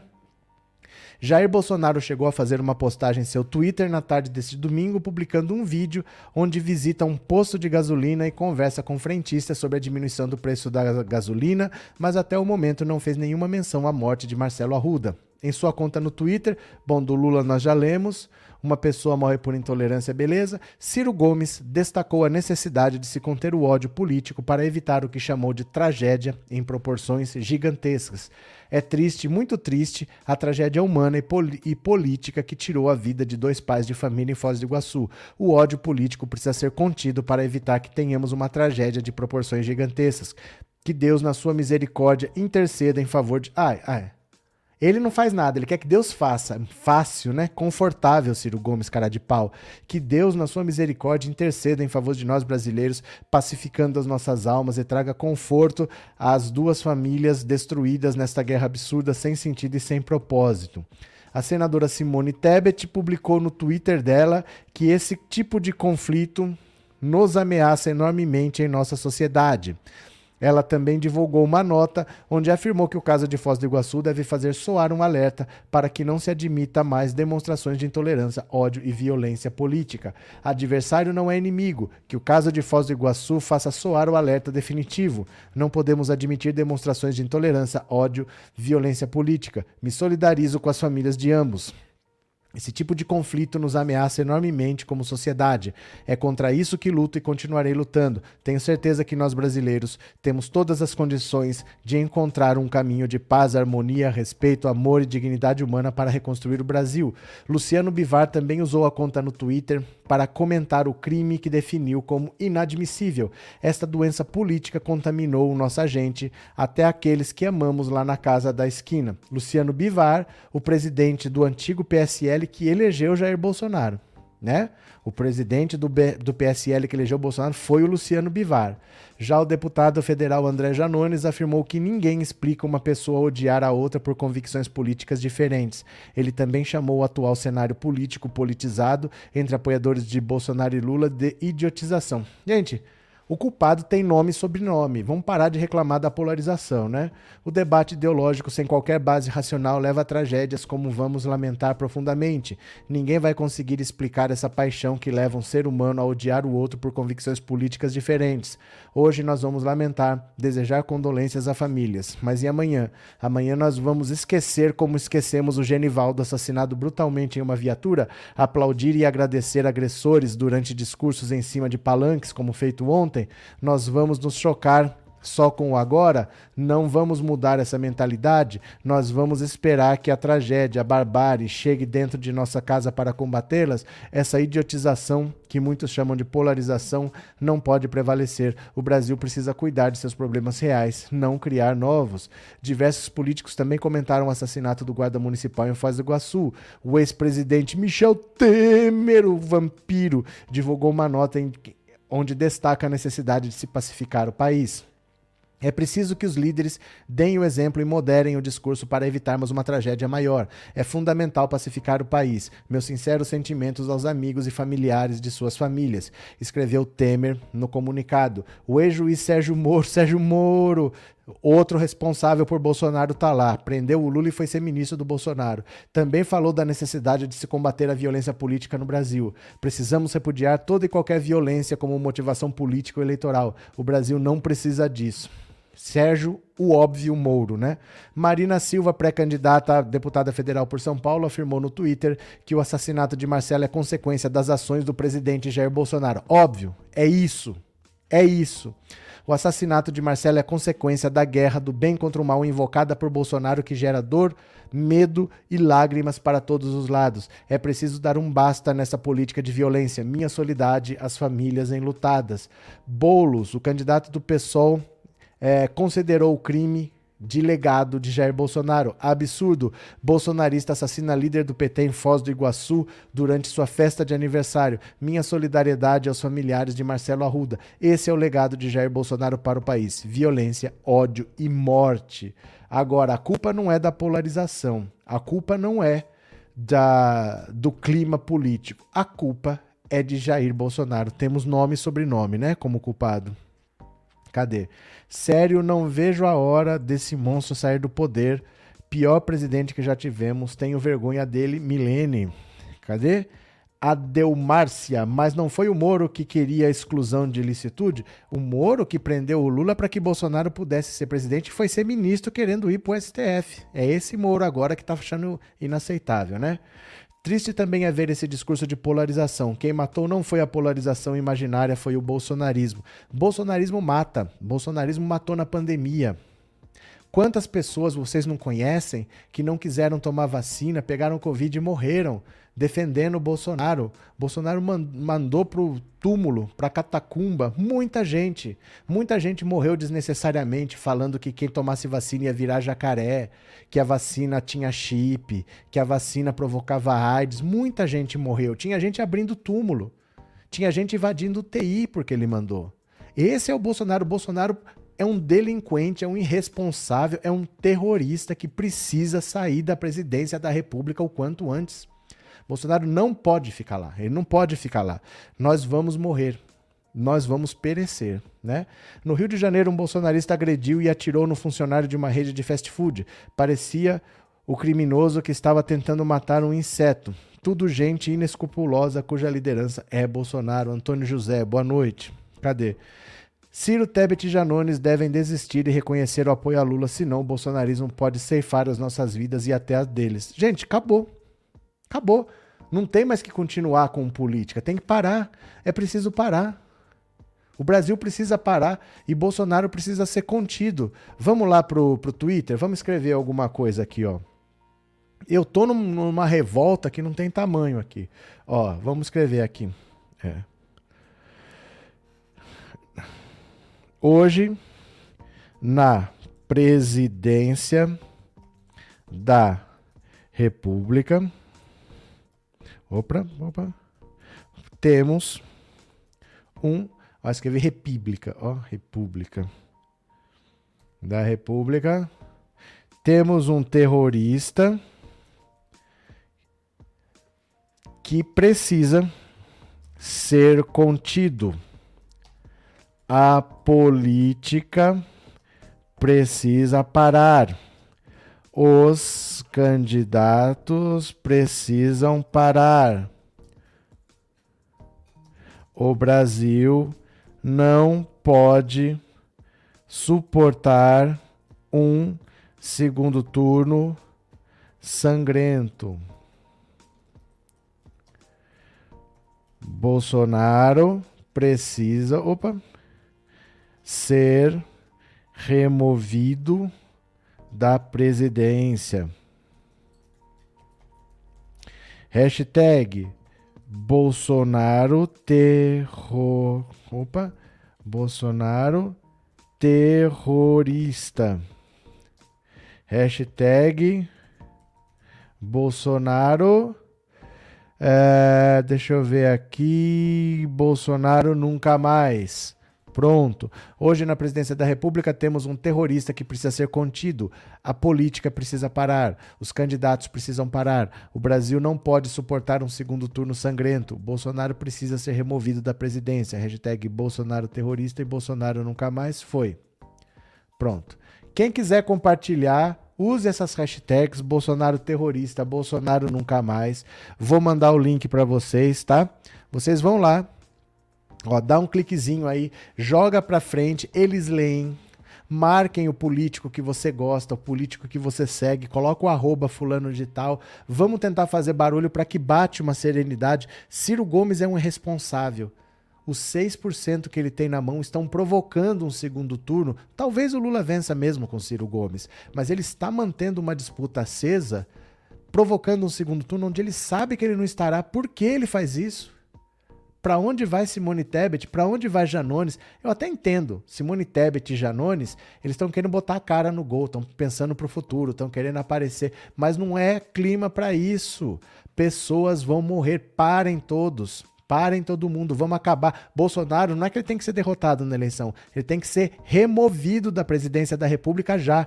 Bolsonaro precisa ser parado, ele vai matar pessoas ele vai jogar pessoas à própria morte. Ele vai, ele vai explodir um posto de gasolina a qualquer momento. Ele visitou um posto, gente.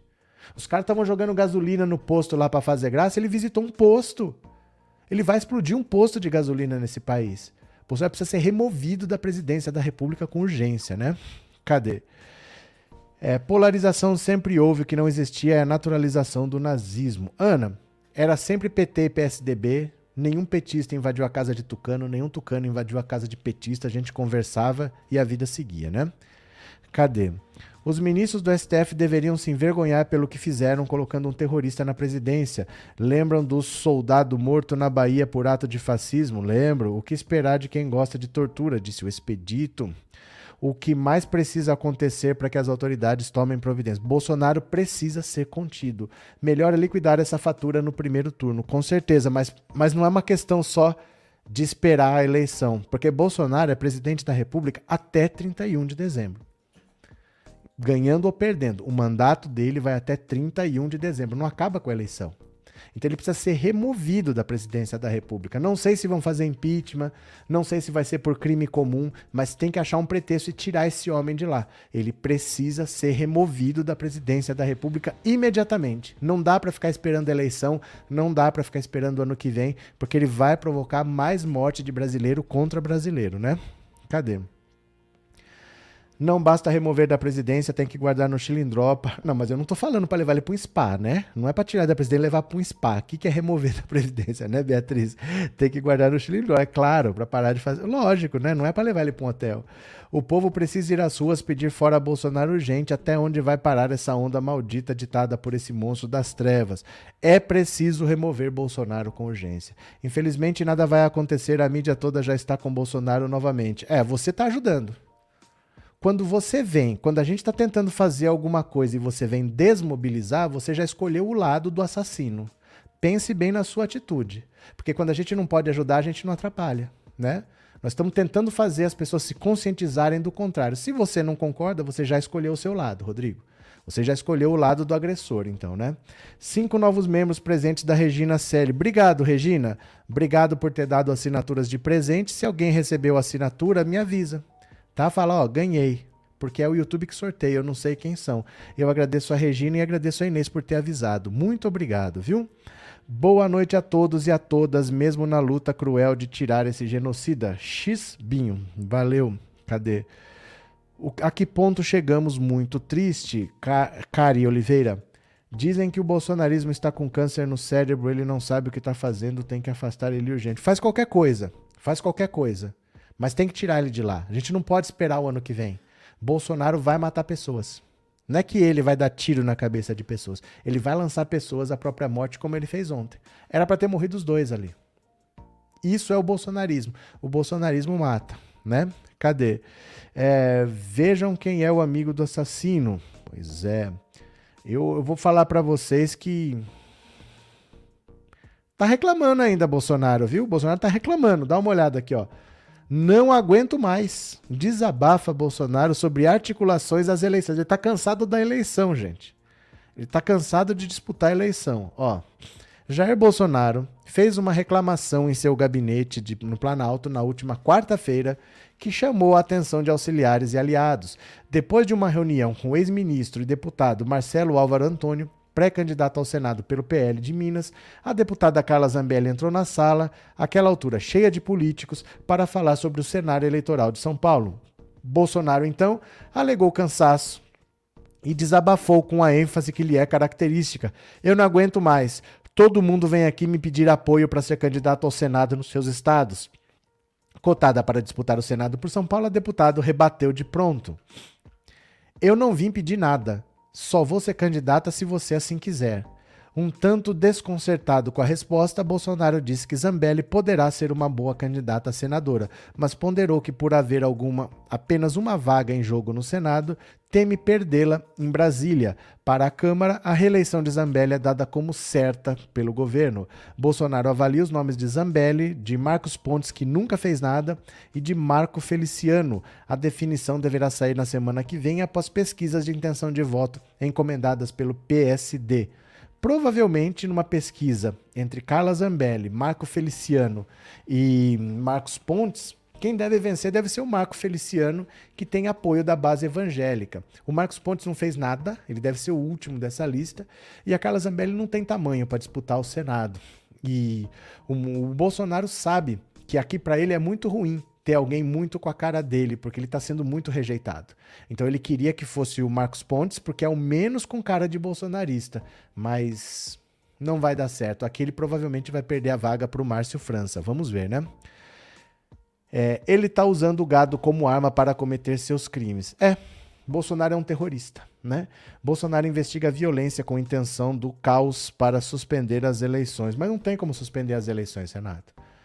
Entendam uma coisa: eu acho que vocês levam Bolsonaro é, a sério demais no que ele fala. Você tem que levar Bolsonaro a sério nas atitudes, não no que ele fala. Ele não tem poder de suspender eleições, ele não tem poder de dar golpe de Estado, ele não tem poder de usar o exército nem as polícias. O que ele vai usar são essas pessoas para tumultuar. O Trump conseguiu suspender a eleição? Não.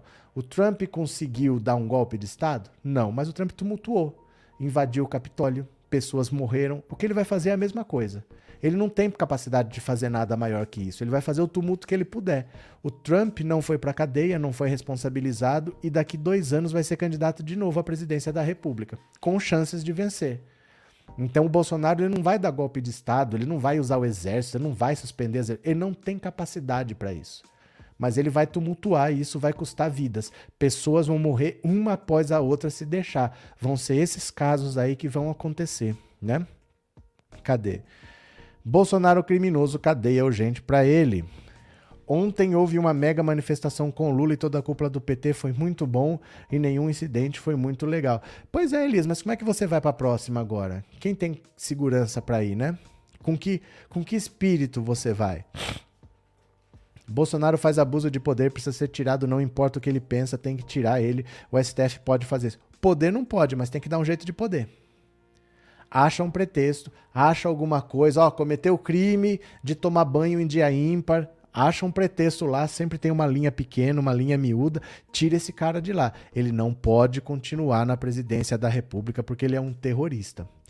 Sabe o meu medo? Bolsonaristas sórdidos como são podem atentar contra o seu próprio povo para culpar petistas. Obrigado sempre. Ninguém sabe, Lenise. Ninguém sabe, porque agora nós estamos à mercê do que se chama lobos solitários. Então alguém pode ter uma ideia que você nem imagina o que e fazer alguma coisa lá. Outro pode ter outra ideia que você não sabe o que e fazer para cá. O outro, e é assim. Então nós não sabemos o que pode acontecer. Ninguém imaginava que um drone ia sobrevoar um evento para jogar alguma coisa. Estamos à mercê do sabe-se lá o que. Essa é que é a situação. É o medo. É o medo que vai tomar conta do país. Isso se chama terrorismo, né? Bolsonaro poderá forjar um atentado contra si mesmo com uma ficada para. Não, Maria. Não adianta eu contar a mesma piada todo dia e achar que você vai rir todo dia. Isso já foi usado. Não funciona de novo. Não adianta ele de quatro em quatro anos sofrer uma facada, entendeu? Isso daí essa piada já foi contada, ninguém vai rir de novo. Então ele precisa fazer alguma outra coisa. O que ele vai fazer, gente, ele já está fazendo. Ele já está fazendo, né? Por uma, é, professor, uma de suas hashtags está escrita de forma errada. Não tem problema, não tem como corrigir. O Twitter não permite corrigir. Ah, é? Terrorosta saiu, né? Terrorista. Não tem o que fazer. O Twitter não, não permite corrigir, vai ficar assim agora. obrigado, Inês, obrigado. É, meu Deus, viu o que aconteceu com o Bolsonaro. Vitor, é o tema da live. Vi, vi. Já cansei de falar para minha irmã parar de brigar com o Bolsonaro no Facebook. É um perigo. Então, é porque a gente não sabe quem são as pessoas, a gente não deve brincar com esse tipo de situação, né? A gente não sabe quem são as pessoas, hoje em dia todo mundo é maluco. Agora aqui, ó, deixa eu mudar um pouquinho de assunto, viu? Cadê? Elizabeth de Oliveira, sim, fez uma nota.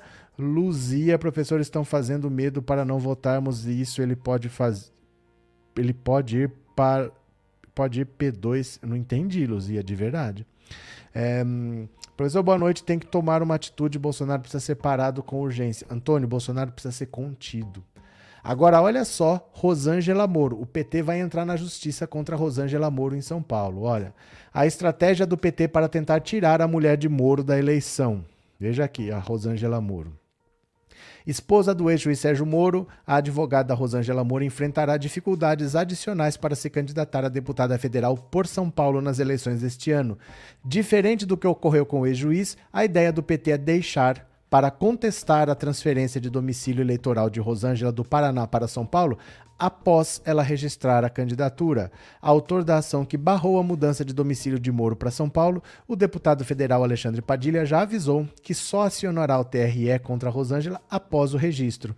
A ação deve ter os mesmos argumentos que fez a corte indeferir a troca de endereço eleitoral do ex-ministro da Justiça, que agora terá de concorrer pelo Paraná possivelmente ao Senado. A estratégia do PT dará a Rosângela menos tempo para tentar articular sua candidatura pelo Paraná, caso a Justiça Eleitoral decida de forma semelhante à que fez com seu esposo.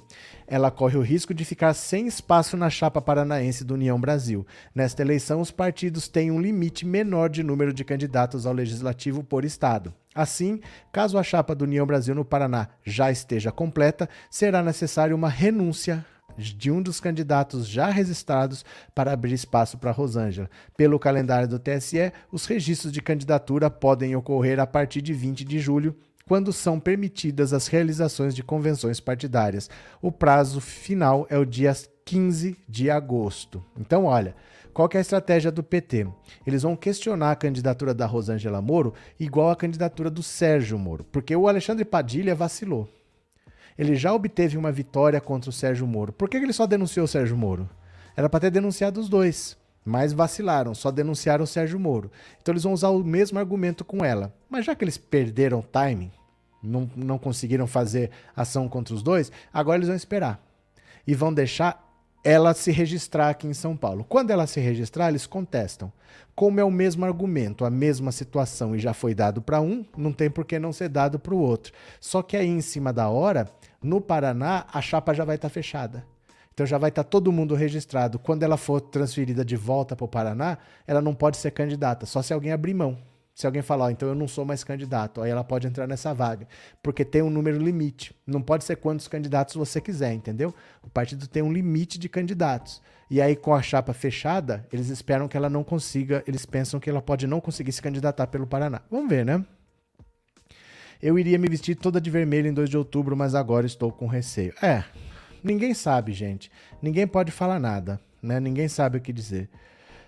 Ai, ai, ai, mais uma aqui para vocês. Olha, no PT a aposta é que Lula recriará ministério para nomear Alckmin. O Alckmin não vai ficar sem função. O Alckmin vai ser ministro de alguma coisa. Vamos ver aqui, ó. Está claro, por tudo que tem dito nas últimas semanas, que, se eleito, Lula dará algum ministério para Geraldo Alckmin tocar. Na campanha do PT, as apostas que já estiveram centradas no Ministério da Agricultura migraram para o da Indústria e Comércio, que será recriado. Então, o Alckmin pode ser ministro de, da Indústria e Comércio, o Boulos pode ser ministro de alguma coisa ministro de infraestrutura, por exemplo, e sair construindo casas pelo Brasil, né? Já que tem que construir casa, vamos reviver o Minha Casa Minha Vida, esse ministério pode ficar com o Bolos. Então o Bolos não vai ter a missão de invadir casas, prédios abandonados para dar moradia para as pessoas. Ele vai coordenar um projeto de construção de moradia digna para essas pessoas. Isso seria excelente para ele. Então pega o ministério desse e dá para o Boulos, pega o ministério desse e dá para o Alckmin. Alckmin, toca isso daí, é o que você sabe fazer.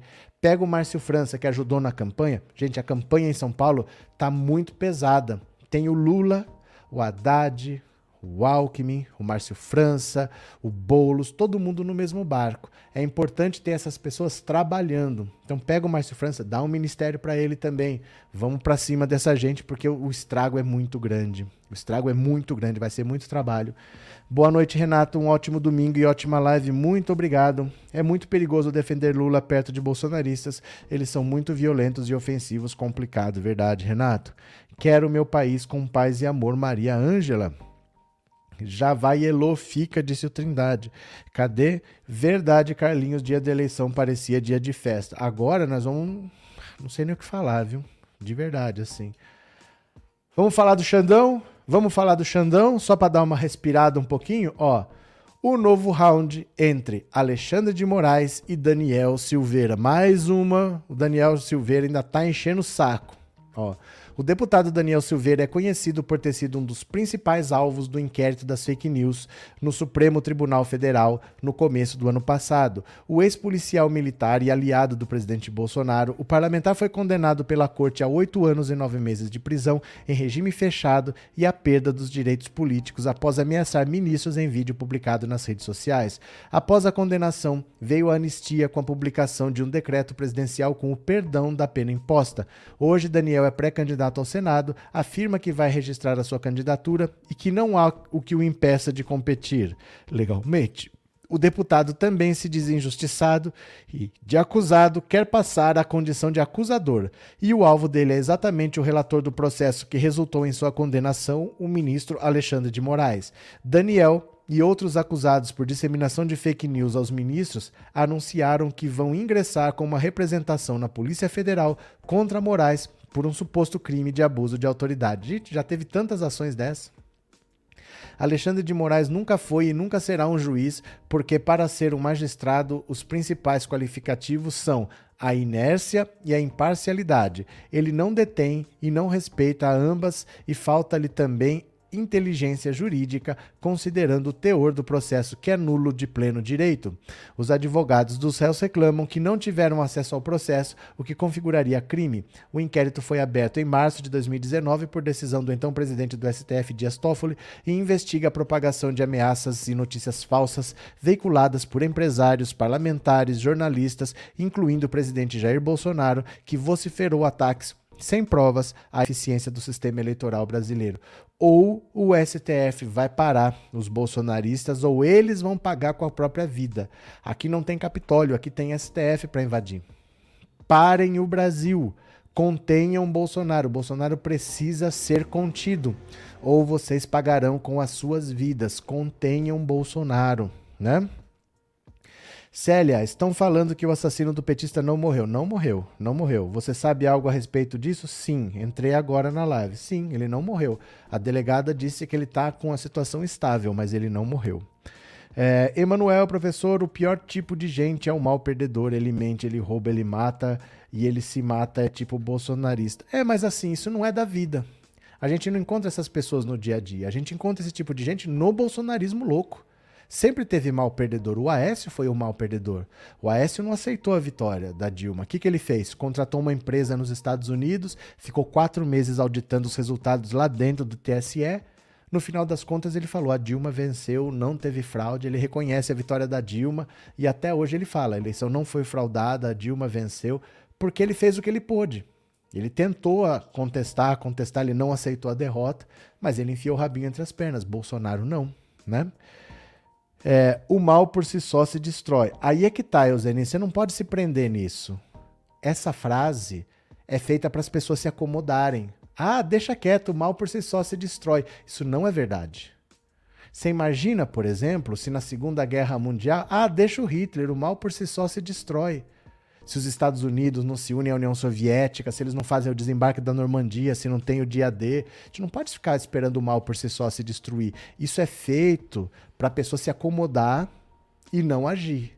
Não caia nessa de que o mal por si só se destrói. Se os Estados Unidos não se unem à União Soviética para derrotar o nazismo, queria ver o mal por si só se destruir. Não caiam nessa não, viu? Não caiam nessa não. Esquerda sempre e democracia verdadeira até consertar o Brasil totalmente de verdade. Ivanildo. É bom, Célia, pois será preso. É triste o petista ter morrido. Infelizmente, outros morrerão se o país não parar. O país precisa parar. A gente não pode amanhã continuar as nossas vidas. Esses políticos, esses candidatos, eles precisam se reunir. Eles precisam ir lá no STF, precisa juntar o Senado, precisa juntar os deputados. Eles precisam, eles serão as vítimas o STF vai ser invadido. E não adianta você falar que você vai pôr policiamento, um cordão de isolamento. Você quer ter um STF com um monte de cadáver em volta? Porque a polícia vai ter que agir. Você vai fazer o quê? Você vai disparar? Tudo bem, não invadiram, mas você quer ter 200, 300 cadáveres ali em volta? Bolsonaro tem que, ter, tem que ser removido, ele tem que ser contido. Não dá para continuar. Ah, o que precisa acontecer?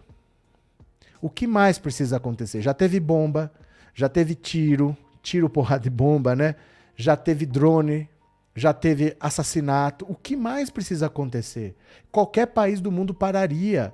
É só no Brasil que a gente naturalizou as mortes, que todo mundo vai trabalhar amanhã normal. Os políticos precisam parar o país. Os políticos candidatos têm que se unir e falar: gente, isso aqui tem que parar. Nós não vamos entrar nessa disputa eleitoral desse jeito. O Bolsonaro tem que ser contido.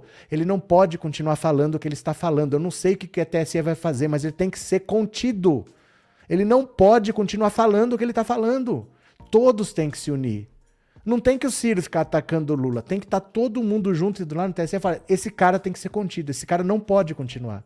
É, é, não vai continuar. Não sei o que você vai fazer, mas ele não vai continuar. E ponto. Vai custar vida. Vai custar vida, né? Meu Deus do céu. Justiça divina também é lorota para amansar a, a massa e fazê-la desistir de lutar por justiça aqui e agora. Ana, Ana Fênix. Estou assustada com tantas notícias sobre o Brasil, mas esse é o Brasil do Bolsonaro. O Brasil do Bolsonaro pode acabar. Mas tem que acabar com o Bolsonaro. Não dá para esperar, olha, ele tá lá, daqui a pouco a gente resolve. Ele precisa ser removido de lá. Ele é um delinquente, ele é um terrorista na presidência da República, ele precisa ser removido. Nós não podemos ficar esperando a situação se resolver, ficar nessa de que o mal por si só se destrói, não vem com essa não. Bolsonaro quer o gado armado, Lula no primeiro turno, Alvari. Esse desgoverno Bolsonaro tem que ser contido, tem que parar esse sujeito, mas tem que parar para ontem. Os políticos não podem tocar a vida normalmente essa semana. Eles não podem fazer de conta que tá tudo normal. Eles não podem. Não podem. Teve um atentado à bomba no comício do Lula. Comício não, um evento, né? Porque não é campanha ainda, é pré-campanha. Teve um evento do Lula, teve, teve uma bomba, teve um drone, teve tiro agora. O que mais precisa acontecer? Vamos esperar ter o nosso Shinzo Abe aqui? fazendo campanha tomar dois tiros, nós vamos esperar o nosso é, Shinzo Abe acontecer, né? É, boa noite, Lula presidente no primeiro turno. Boa noite, Marcos. Boa noite, Maria Angélica. Pronto, deixa eu pegar mais uma aqui, olha. Abraço de Simone Tebet em Ciro pegando mal. Vê se pode. Dá uma olhada aqui. Abraço de Simone Tebet em Ciro Gomes pega mal no MDB. Olha aqui, ó. A cara de bolacha da Simone Tebet aqui. Simone Tebet decepcionou aliados do MDB ao abraçar Ciro Gomes num evento na Bahia no fim de semana passado. MDBistas não esquecem que o pedetista, que Ciro Gomes, sempre com sua metralhadora cheia de mágoas, já chamou Michel Temer de chefe de quadrilha. A quadrilha, no caso, seria o MDB.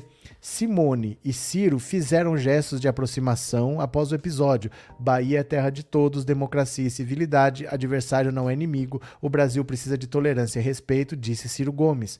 Nós temos umas divergências de como tirar o Brasil da crise. Sou mais liberal na economia, não é o momento de rever as reformas nem discutir a autonomia do Banco Central. Vamos estar sentados no momento oportuno, democracia se faz no diálogo, disse Simone. Na verdade, o Ciro Gomes é o cara mais isolado desse país. Ninguém pode abraçar o Ciro Gomes que os partidos não aceitam, porque ele já atacou todo mundo. Ciro Gomes não tem um aliado, Ciro Gomes não tem nenhum parceiro. É alguém falar, vamos conversar com Ciro Gomes, fica mal visto no partido. O Ciro Gomes não tem nenhuma viabilidade política mais e é ele que está provocando a existência de um segundo turno do qual ele não participará. Eu não sei por que, que ele ainda está nessa disputa, provocando a carnificina que o Bolsonaro quer fazer, né? Já passou da hora da esquerda reagir, tem que ser olho no olho, dente por dente, eles querem guerra, vamos para cima também. Você pirou, né, cara? Você quer mais do que aconteceu ontem, você quer mais troca de tiro, é isso que você quer, você pirou. É umas coisas assim também que eu vou te contar. Tirou a vida de uma pessoa do bem e o sujeito do mal ainda não morreu, que pena. Mas é uma pena por quê? Resolve? Resolve alguma coisa, quando você perde alguém da sua família, você não fala que pena que o outro não morreu, você só pensa no que você perdeu, né? Professor, nas eleições de 18 eu tive medo quando fui votar, senti um clima sombrio, tudo estava estranho naquele dia, muito diferente de outras eleições bizarras. Com certeza, Sara, com certeza, né? A culpa é do PGR, do Aras e do Lira. Se o PGR e o Lira quisessem, eles resolveriam. Se os deputados federais quisessem, dariam basta no Bolsonaro, mas eles não querem. Quem sofrem somos nós. A política tem que parar. Não dá para continuar tocando a vida normalmente na segunda, na terça, na quarta-feira, até o próximo assassinato, até a próxima chacina. Esse cara quis fazer uma chacina. Ele tomou cinco tiros, por isso ele não fez uma chacina, mas ele quis, ele foi preparado para uma chacina. Ele saiu e voltou armado, deixou a mulher com o filho lá num canto e voltou para fazer uma chacina. Era para ter sido uma tragédia muito pior, né? Cadê? A culpa é do PGR, acabei de ler. Rosângela, não fica repetindo não, viu? Cadê? Mila Tumulto Pinheiro. Por falar em Ciro, tá ele vomitando diarreia de novo. Não sei. Não sei a última que ele falou. O que eu sei é que o Ciro Gomes chega, chega, ele precisa parar com isso, né? Deixa eu ver aqui. Hum, cadê? Cadê? Deixa eu ver se tem alguma coisa aqui. Falaram de morte cerebral. Tô vendo se saiu alguma notícia aqui. Pera lá. Desse cara. Pera lá. Cadê? Vídeo mostra. Ninguém tá falando de morte cerebral aqui não, por enquanto, viu? Cadê? Ó, ninguém tá falando de morte cerebral de nada aqui não a última notícia que tinha é que ele estava estável. Estava estável. Tem ninguém falando nada não dele ter morrido. Nada de morte cerebral não. Porque às vezes, né, as notícias vão se atualizando. Não tinha nada, mas não quer dizer que não tenha nada agora, mas por enquanto não. Cadê? Não. Não, não, não, não, não. Não. Por enquanto não. Por enquanto tá na mesma coisa, viu? Por enquanto tá na mesma. Não, não tem. Vamos ver aqui desse cidadão, ó. Vamos ver, venham para cá. Quem é Jorge Guaranho, bolsonarista é, que matou o petista em Foz do Iguaçu? Olha aqui, ó. JJR Guaranho, Jorge José da Rocha Guaranho. Vamos ver aqui, ó. Quem é esse cidadão? Tá lá, hein? Tá hospitalizado, viu? Marcelo Arruda morreu na madrugada desse domingo, blá blá blá. blá. Ao ser atingido por Guaranho, que estava armado, revidou e atingiu o policial. Até a última atualização dessa reportagem, não havia informação precisa sobre o estado de saúde de Guaranho. De acordo com o boletim de ocorrência do caso, Guaranho chegou ao local de carro, acompanhado por uma mulher e um bebê. Postagem recente no Facebook, o policial penal mostra um recém-nascido que os amigos da rede identificaram como sendo filho dele. Também, segundo o BO, o policial penal desceu do carro armado gritando aqui é Bolsonaro. Nas redes sociais, suas publicações tratam principalmente de apoio ao presidente ou a aliados de Jair Bolsonaro. Eventualmente, o policial que torce para o Vasco posta também sobre futebol. Em uma publicação de junho de 2021, Guaranho aparece ao lado do deputado federal Eduardo Bolsonaro. Olha aqui, ó. Que beleza, ó. Tinha que ser, né? Cidadão de bem. Aí, ó, cidadão de bem. Dois psicopatas aqui. Em 2020, postou foto em uma piscina fazendo o sinal de armas de fogo com a mão, gesto característico do presidente. Ai, que beleza, ó. É isso, gente. É isso que precisa acabar. É a gente delinquente. Gente, isso precisa acabar. Isso é uma doença. Isso é uma doença. Guaranho também se mostrou favorável ao ex-presidente dos Estados Unidos, o Trump.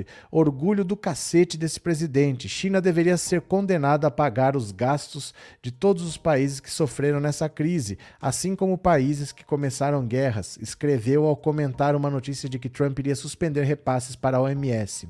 Segundo a Polícia Civil, Guaranho também era um dos diretores da associação onde o crime aconteceu. A informação foi passada pela delegada Iane Cardoso em coletiva de imprensa realizada neste domingo. A presidência da associação informou que o atirador ocupava o cargo de secretário de diretoria da entidade. Meu Deus do céu, que coisa ridícula um cara desse, pai de família, com essa infantilidade de tirar foto debaixo d'água fazendo arminha com a mão. O bolsonarismo é de uma infantilidade que dá pena, é de dar dó de gente com essa mentalidade, aqui, com esse tipo de cérebro de azeitona, né? Cérebro de amendoim. Cadê? Deixa eu ver se vocês falaram aqui mais alguma coisa. É, são pessoas desequilibradas que apoiam o presidente. Com certeza, hoje são, né? Bah! Como uma mulher pode ficar com um homem desse? Ah, até aí. Vai fazer o quê, né? Bolsonaro, presidente da morte, da fome, do ódio, destrói o Brasil. Pronto. Professor, se esse criminoso morrer, não vai mais matar ninguém. E daí? 30% do Brasil é bolsonarista. São 200 milhões de habitantes, são 60 milhões de pessoas. É, isso não é infantilidade, é uma bestialidade. Tá bom. Professor, o Bruno indigenista que morreu também assina Arruda ou estou enganado? Não, é Bruno Pereira que eu me lembro, né? Pode ser Arruda, mas até aí. Kelly, pior que conheço várias mulheres bolsonaristas. Cadê? Eu não irei me intimidar por isso. Vou votar no Lula e nos candidatos do PT. Agora estou mais determinado do que nunca. É Lula 13. Pronto. Deixa eu pegar mais uma notícia aqui, ó. Pera lá. Pera lá. Pronto, cadê? Michele Bolsonaro. Vocês viram que Michele Bolsonaro tá fugindo da campanha do Bolsonaro? Que ela não quer gravar vídeo, que ela não quer aparecer na campanha, que ela tá se colocando de fora? Tem um motivo. Ciúme, gente, ciúme. As razões familiares de Michele para se manter longe da campanha de Bolsonaro. Olha só. As constantes recusas de Michele Bolsonaro em gravar as inserções pedidas a ela para a campanha do marido coincidem com as decisões das ex-mulheres do presidente de participarem da eleição deste ano. Ana Cristina Vale, mulher de Jair Renan, é candidata a distrital, deputada distrital pelo Republicanos, e Rogéria Bolsonaro é cotada para suplente de Romário ao Senado. E Michele não está gostando nada disso. Olha, Ciúme. ciúme, né? Uma, da, uma das ex-esposas, a, a Ana Cristina Vale, que é a segunda esposa dele, que é a mãe do Jair Renan, ela mora numa casa de 3 milhões de reais. Diz que não é dela, diz que é alugada, o aluguel é 15 mil reais, mas ela ganha 6 mil reais de salário. Ninguém sabe por que ela tá lá, ninguém explica, ninguém sabe com que dinheiro. Michele torceu o bico. A outra, que é a primeira, que é a Rogéria Bolsonaro, está sendo cotada para ser suplente do Romário, Romário que é candidato à reeleição no Senado. Ela é a primeira esposa do Bolsonaro, é mãe dos três dos três filhos maiores e também está metido na campanha. Então a Michelle está saindo da campanha. Se as duas ex-esposas vão entrar, eu saio. E o Bolsonaro precisa desesperadamente dela, porque a rejeição dele com o eleitorado feminino é muito grande e a rejeição dele com os evangélicos está aumentando, porque a Michelle, ela é evangélica.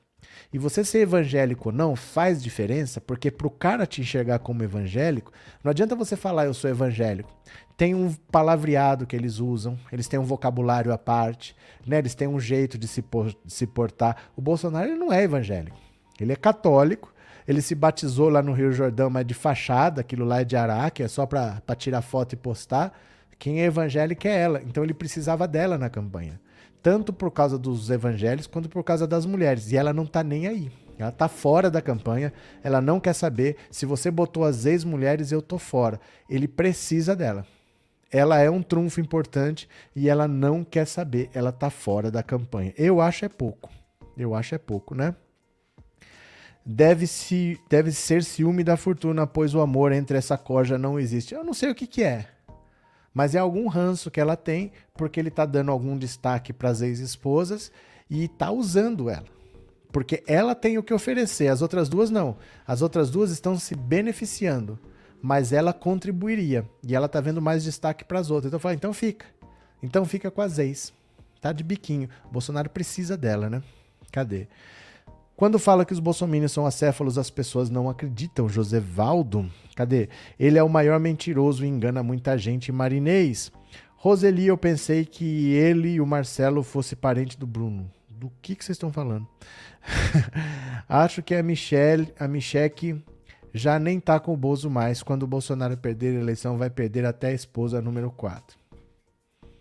Nós não sabemos, né? Nós não sabemos. Na verdade, gente, até onde eu sei, eles nem iam se casar. Não era a intenção dele casar com ninguém. Mas o projeto político passava por isso, por tentar abraçar o eleitorado evangélico. Então teve que casar, teve que se converter. O Bolsonaro, entre aspas, se converteu para ser a família modelo. Mas nem era a intenção, ele só queria ter uma mulherzinha ali e tal. E falou: não, tem que casar, tem que falar isso, tem que falar aquilo. Aí ele seguiu o roteiro, né? Mas parece que a intenção nem era essa. Esse mito do Bozo já tá mais pra mito da caverna do Platão. Tem doido que venera essa porcaria, Samuel. Não temos uma democracia que manda aqui é quem tem um fuzil, disse o Sérgio. Micheque ainda vai se separar do Bozo. Hum. Cadê quem mais? Olha aqui, ó. O que foi encontrado, ó, o que foi encontrado com o homem que jogou bomba no ato do Lula? O que, que ele tava levando, hein? O que, que ele estava levando? Olha, esse cidadão aqui maluco, olha. Preso em flagrante após arremessar uma bomba caseira contra o ato de Lula no Rio de Janeiro, André Stefano Dimitrio Alves de Brito foi encontrado pela polícia apenas com seu celular e uma cola, uma cola relevo da marca Acrylex. A Polícia Civil não concluiu qual era a utilidade da cola. A cola e o celular passarão por perícia. A corporação pediu a quebra do sigilo telemático de André Stefano para descobrir se o ato foi isolado ou se houve mandantes. Munidos dos dados como histórico de ligações telefônicas, os investigadores esperam esclarecer o planejamento do crime. A justiça também decidiu transformar a prisão em flagrante em preventiva sem prazo para terminar até o momento. A juíza Ariadne Vilela Lopes escreveu na decisão que atos dessa natureza mostram-se graves e ressaltou o risco à integridade física da multidão no ato pró-Lula e as eleições. Olha a bomba aqui, ó. Olha a bomba. Então o cara fez uma bomba, ninguém sabe ainda qual foi o os ingredientes que ele usou, qual foi o material explosivo utilizado, mas estava misturado com fezes É estranho, viu? Há uma coordenação nisso daí. Não é à toa que no país inteiro todo mundo tá fazendo bomba com fezes. Alguma coisa tem, alguma coisa de coordenação, né? Esse Bozo malévolo tem que ter um basta. Ele precisa ser impedido. Ele precisa ser removido da presidência da República. Bolsonaro foi na marcha pelo demônio. Pronto, tato. Cadê? O Deus de Bolsonaro e seus seguidores não gosta de pobres. Maria Ângela. Acho que este presidente usa as pessoas para alcançar seus objetivos. Eu apenas acho. Eu apenas acho que você tem razão. Deixa eu pegar mais uma aqui, ó. Opa, Simone Tebet está sendo jogada pela janela. Vocês viram que o MDB já estava chateado dela abraçar o Ciro, mas tem mais uma aqui, ó. Simone Tebet diz que Garcia vai apoiar a candidatura de Bivar a presidente. Sabe o que, que isso quer dizer? O Luciano Bivar disse que no estado de São Paulo, o União Brasil ia apoiar o Rodrigo Garcia. O Rodrigo Garcia é o candidato do PSDB. A lógica é que então o Rodrigo Garcia declare apoio ao Luciano Bivar, que é o candidato à presidência da República do União Brasil. Então, União Brasil apoia o Rodrigo Garcia e o Rodrigo Garcia apoia o Luciano Bivar do União Brasil. O problema é, o Luciano Bivar é candidato à presidência da República e o PSDB, em tese, está apoiando a Simone Tebet. Então o Rodrigo Garcia apoiando quer dizer que ele está jogando a Simone Tebet pela janela. Dá uma olhada aqui, ó. Dá uma olhada. Em visita ao bairro da Liberdade na manhã deste domingo, a senadora Simone Tebet, pré-candidata à presidência pelo MDB, disse que o governador Rodrigo Garcia, que é do PSDB, também vai apoiar o deputado Luciano Bivar na disputa pelo Palácio do Planalto e cobrou espaço no palanque do Tucano. Aquele que é apoiado tem que apoiar e abrir as portas, disse a senadora. O PSDB decidiu abrir mão de ter candidato próprio e vai apoiar Simone Tebet. Os tucanos vão inclusive indicar o senador Tasso Gereissati como vice. Com o anúncio da aliança, Bivar ameaçou romper com o PSDB e sair do palanque de Garcia em São Paulo. Ontem, União Brasil promoveu um ato político com Garcia na capital para selar o apoio do partido ao Tucano. O governador que recebe o apoio de diversos partidos que têm pré-candidatos à presidência tem que abrir as portas para os candidatos de Tebet. Gente, que humilhação. Sabe o que ela está falando? Olha, PSDB, você recebeu o apoio do União Brasil? Então você vai apoiar o Luciano Bivar? Tá, mas não me abandona. Me apoia também. Abre o palanque para ele, mas abre para mim. Olha que humilhação. Que coisa ridícula. O MDB está na coligação e deve indicar o vice de Garcia em São Paulo, enquanto União Brasil tem prerrogativa de escolher o candidato ao Senado. Bivar antes exigia exclusividade no palanque de Garcia, mas ontem mudou o discurso e sinalizou que aceita dividir Garcia com Tebet. Olha, isso é uma das maiores humilhações que eu já vi, porque ela, o PSDB disse que ia apoiar a Simone Tebet então, em tese, vai apoiar. Só que no estado de São Paulo, União Brasil, do Luciano Bivar, vai se associar ao Rodrigo Garcia. Então, em São Paulo, vai ter uma União Rodrigo Garcia, União Brasil. O Luciano Bivar está falando: se você quiser o nosso apoio, você vai ter que romper com o PSDB, com o PMDB, com o MDB. E aí a Simone Tebet está falando: olha, tudo bem você ter o, União Brasil, mas deixa a gente ficar também. É a situação mais humilhante que eu já vi. Ela está pedindo, pelo amor de Deus, para não ser abandonada pelo PSDB. Porque o PSDB está abandonando a candidatura dela. Ela vai ficar sozinha, como Ciro Gomes também está sozinho, e ela tem 1% de intenções de voto. Vai ser a coisa mais humilhante que o MDB já fez, essa candidatura da Simone Tebet, né? Fazer o quê? Que Deus tenha misericórdia da Michelinha, disse Antônia. É, professor, esses malucos presos por atos de violência contra petistas são muito diferentes dos fundamentalistas lá no Oriente Médio? Ah, nem adianta comparar, né? São coisas diferentes, países diferentes, motivações diferentes. São coisas, eu acho que incomparáveis. Isso daí é procurar dificuldade para você tentar explicar. Não, a gente não ganha nada fazendo esse exercício, viu? São países diferentes, contextos diferentes, motivações diferentes. A gente pode fazer um exercício desse, mas não faz sentido não. Cadê? Tem um ranço de ruralista. Ela é ruralista, bolsonarista, né? Cadê? Esses candidatos da terceira via estão igual ao jogo da terceira divisão. É, não existe terceira via. Nunca existiu. A imprensa que apoiou o Bolsonaro e que está com vergonha de falar que continua apoiando, inventou que vai de terceira via. O povo mesmo nunca pediu. Ninguém nunca quis terceira via, né? Tebet está sendo humilhada e ela devia sair da candidatura. Ela só não sai porque ela não quer ser presidente. Ela não está nessa disputa para ganhar. Ela está aí só para mostrar a cara. Ela está aí só para pensando numa próxima eleição, porque ela era uma senadora desconhecida, né? A gente começou a conhecer ela na CPI da Covid, que ela se destacou. Ela é uma pessoa, como advogada, ela é competente, assim. Ela se destacou na CPI. Ela quer se lançar nacionalmente, mas isso pensando no futuro, porque ela não tem chance de ganhar essa eleição. Então, para quem está pensando no futuro, talvez valha a pena, mas vai ser humilhante. Ela vai perder para Janones, ela vai perder para Pablo Marçal. Ela está abandonada pelo MDB, que não quer ter candidato. A maior parte do MDB quer apoiar o Lula, uma parte quer apoiar o Bolsonaro, mas ninguém quer apoiar a Simone Tebet. Ela vai ser abandonada pelo MDB, vai ser abandonada pelo PSDB. Vai ser humilhante, né? Em todo caso. Terceira via pensa que vai se eleger com quantos por cento? Tenho nem ideia. Bolsonaro só espalha ódio e destrói o Brasil. Verdade. Tebet pensa que na próxima eleição será eleita. Haja paci... Não, mas não é eleição para presidente. Isso daí é só para ficar conhecido. É só para botar a cara. Aí numa próxima CPI, ela pode ser presidente da CPI de qualquer coisa. É só para colocar a cara no gol, para ser um nome nacional, para ser um nome mais relevante. Não é que na próxima ela quer ser presidente, não. Ela só tá aí. O André Janones também, ele não quer ser presidente, mas é só para colocar a cara, para se tornar relevante. Ah, eu conheço o André Janones, aquele que foi candidato, porque senão é gente que passa despercebido, né? Professor, dois moços discutiram feio aqui em Itapuã, Vila Velha. Espírito Santo. Fazer o quê, né? Bolsonaro nunca mais. Agora, ó, se você mandou um Pix para colaborar com o canal, eu vou ler a sua mensagem agora, tá? Então vamos ver aqui, ó, se você passou um Pix, mensagens do Pix. Vamos ver? Aqui vai. Bora.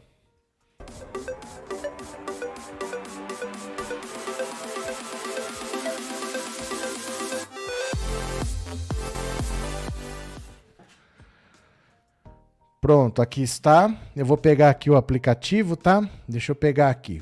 Rapidinho. Bora, bora, bora. Opa, aqui. Vamos ver. Se você mandou um Pix, eu vou ler a sua mensagem agora. Se você não mandou, não tem problema. Vamos conversando do mesmo jeito. Estou entrando no aplicativo. Bora, meu filho. Aqui está. Pronto. Entrei. Valeu. Olha lá. Pronto. O primeiro é do Josmar Costa dos Santos. Obrigado, Josmar. Obrigado pelo apoio. O outro é Maria Lula Piton. O seu nome tem Lula? É Maria Lula Piton. Obrigado pela sua contribuição, obrigado pelo apoio, viu? que mais? É, Adna Nunes da Silva, muito obrigado, Adna. Quem mais? É, admiro o seu trabalho, Lula presidente, disse a Terezinha de Lima Mendonça. Muito obrigado, Terezinha. É, Epaminondas Batista Viana, obrigado pelo Pix, meu caro, muito obrigado. Parabéns, professor Brota São Paulo. Vizinho, você é vizinho? Edivaldo Ribeiro das Neves, muito obrigado, Edivaldo. É, Rosemary Schietti Assunção, obrigado também pelo seu Pix, muito obrigado, Rosemary. É, Isaneide Nascimento, obrigado pela contribuição, Isaneide, valeu mesmo. É, Faustino Oliveira, obrigado, Faustino, tá acabando, ó. Benedito Laurentino, obrigado, Benedito. Jueni, professor, boa noite, seu programa é uma aula, abraços, abraços, nome grande do Ceará. Jueni Norma de Andrade Barbosa Queiroz. Olha o nome. Cadê quem mais? É, manutenção das lives, Drauzio Nogueira Félix, muito obrigado. E o último é Marli Restiet. Obrigado pelas lives, eu que agradeço. Obrigado pela participação de todos. Amanhã, provavelmente às 10 horas, a gente deve ter mais uma live, tá? Eu agradeço demais a participação de todos. Não foi uma live fácil, porque o bolsonarismo não é fácil, eu quase não fiz, mas foi recompensador. Obrigado por tudo. Pelo menos dá pra. Falei tudo que eu precisava falar, tava por aqui, ó. Obrigado, viu, gente? Até amanhã. Valeu pela presença aí. Tchau. Obrigado.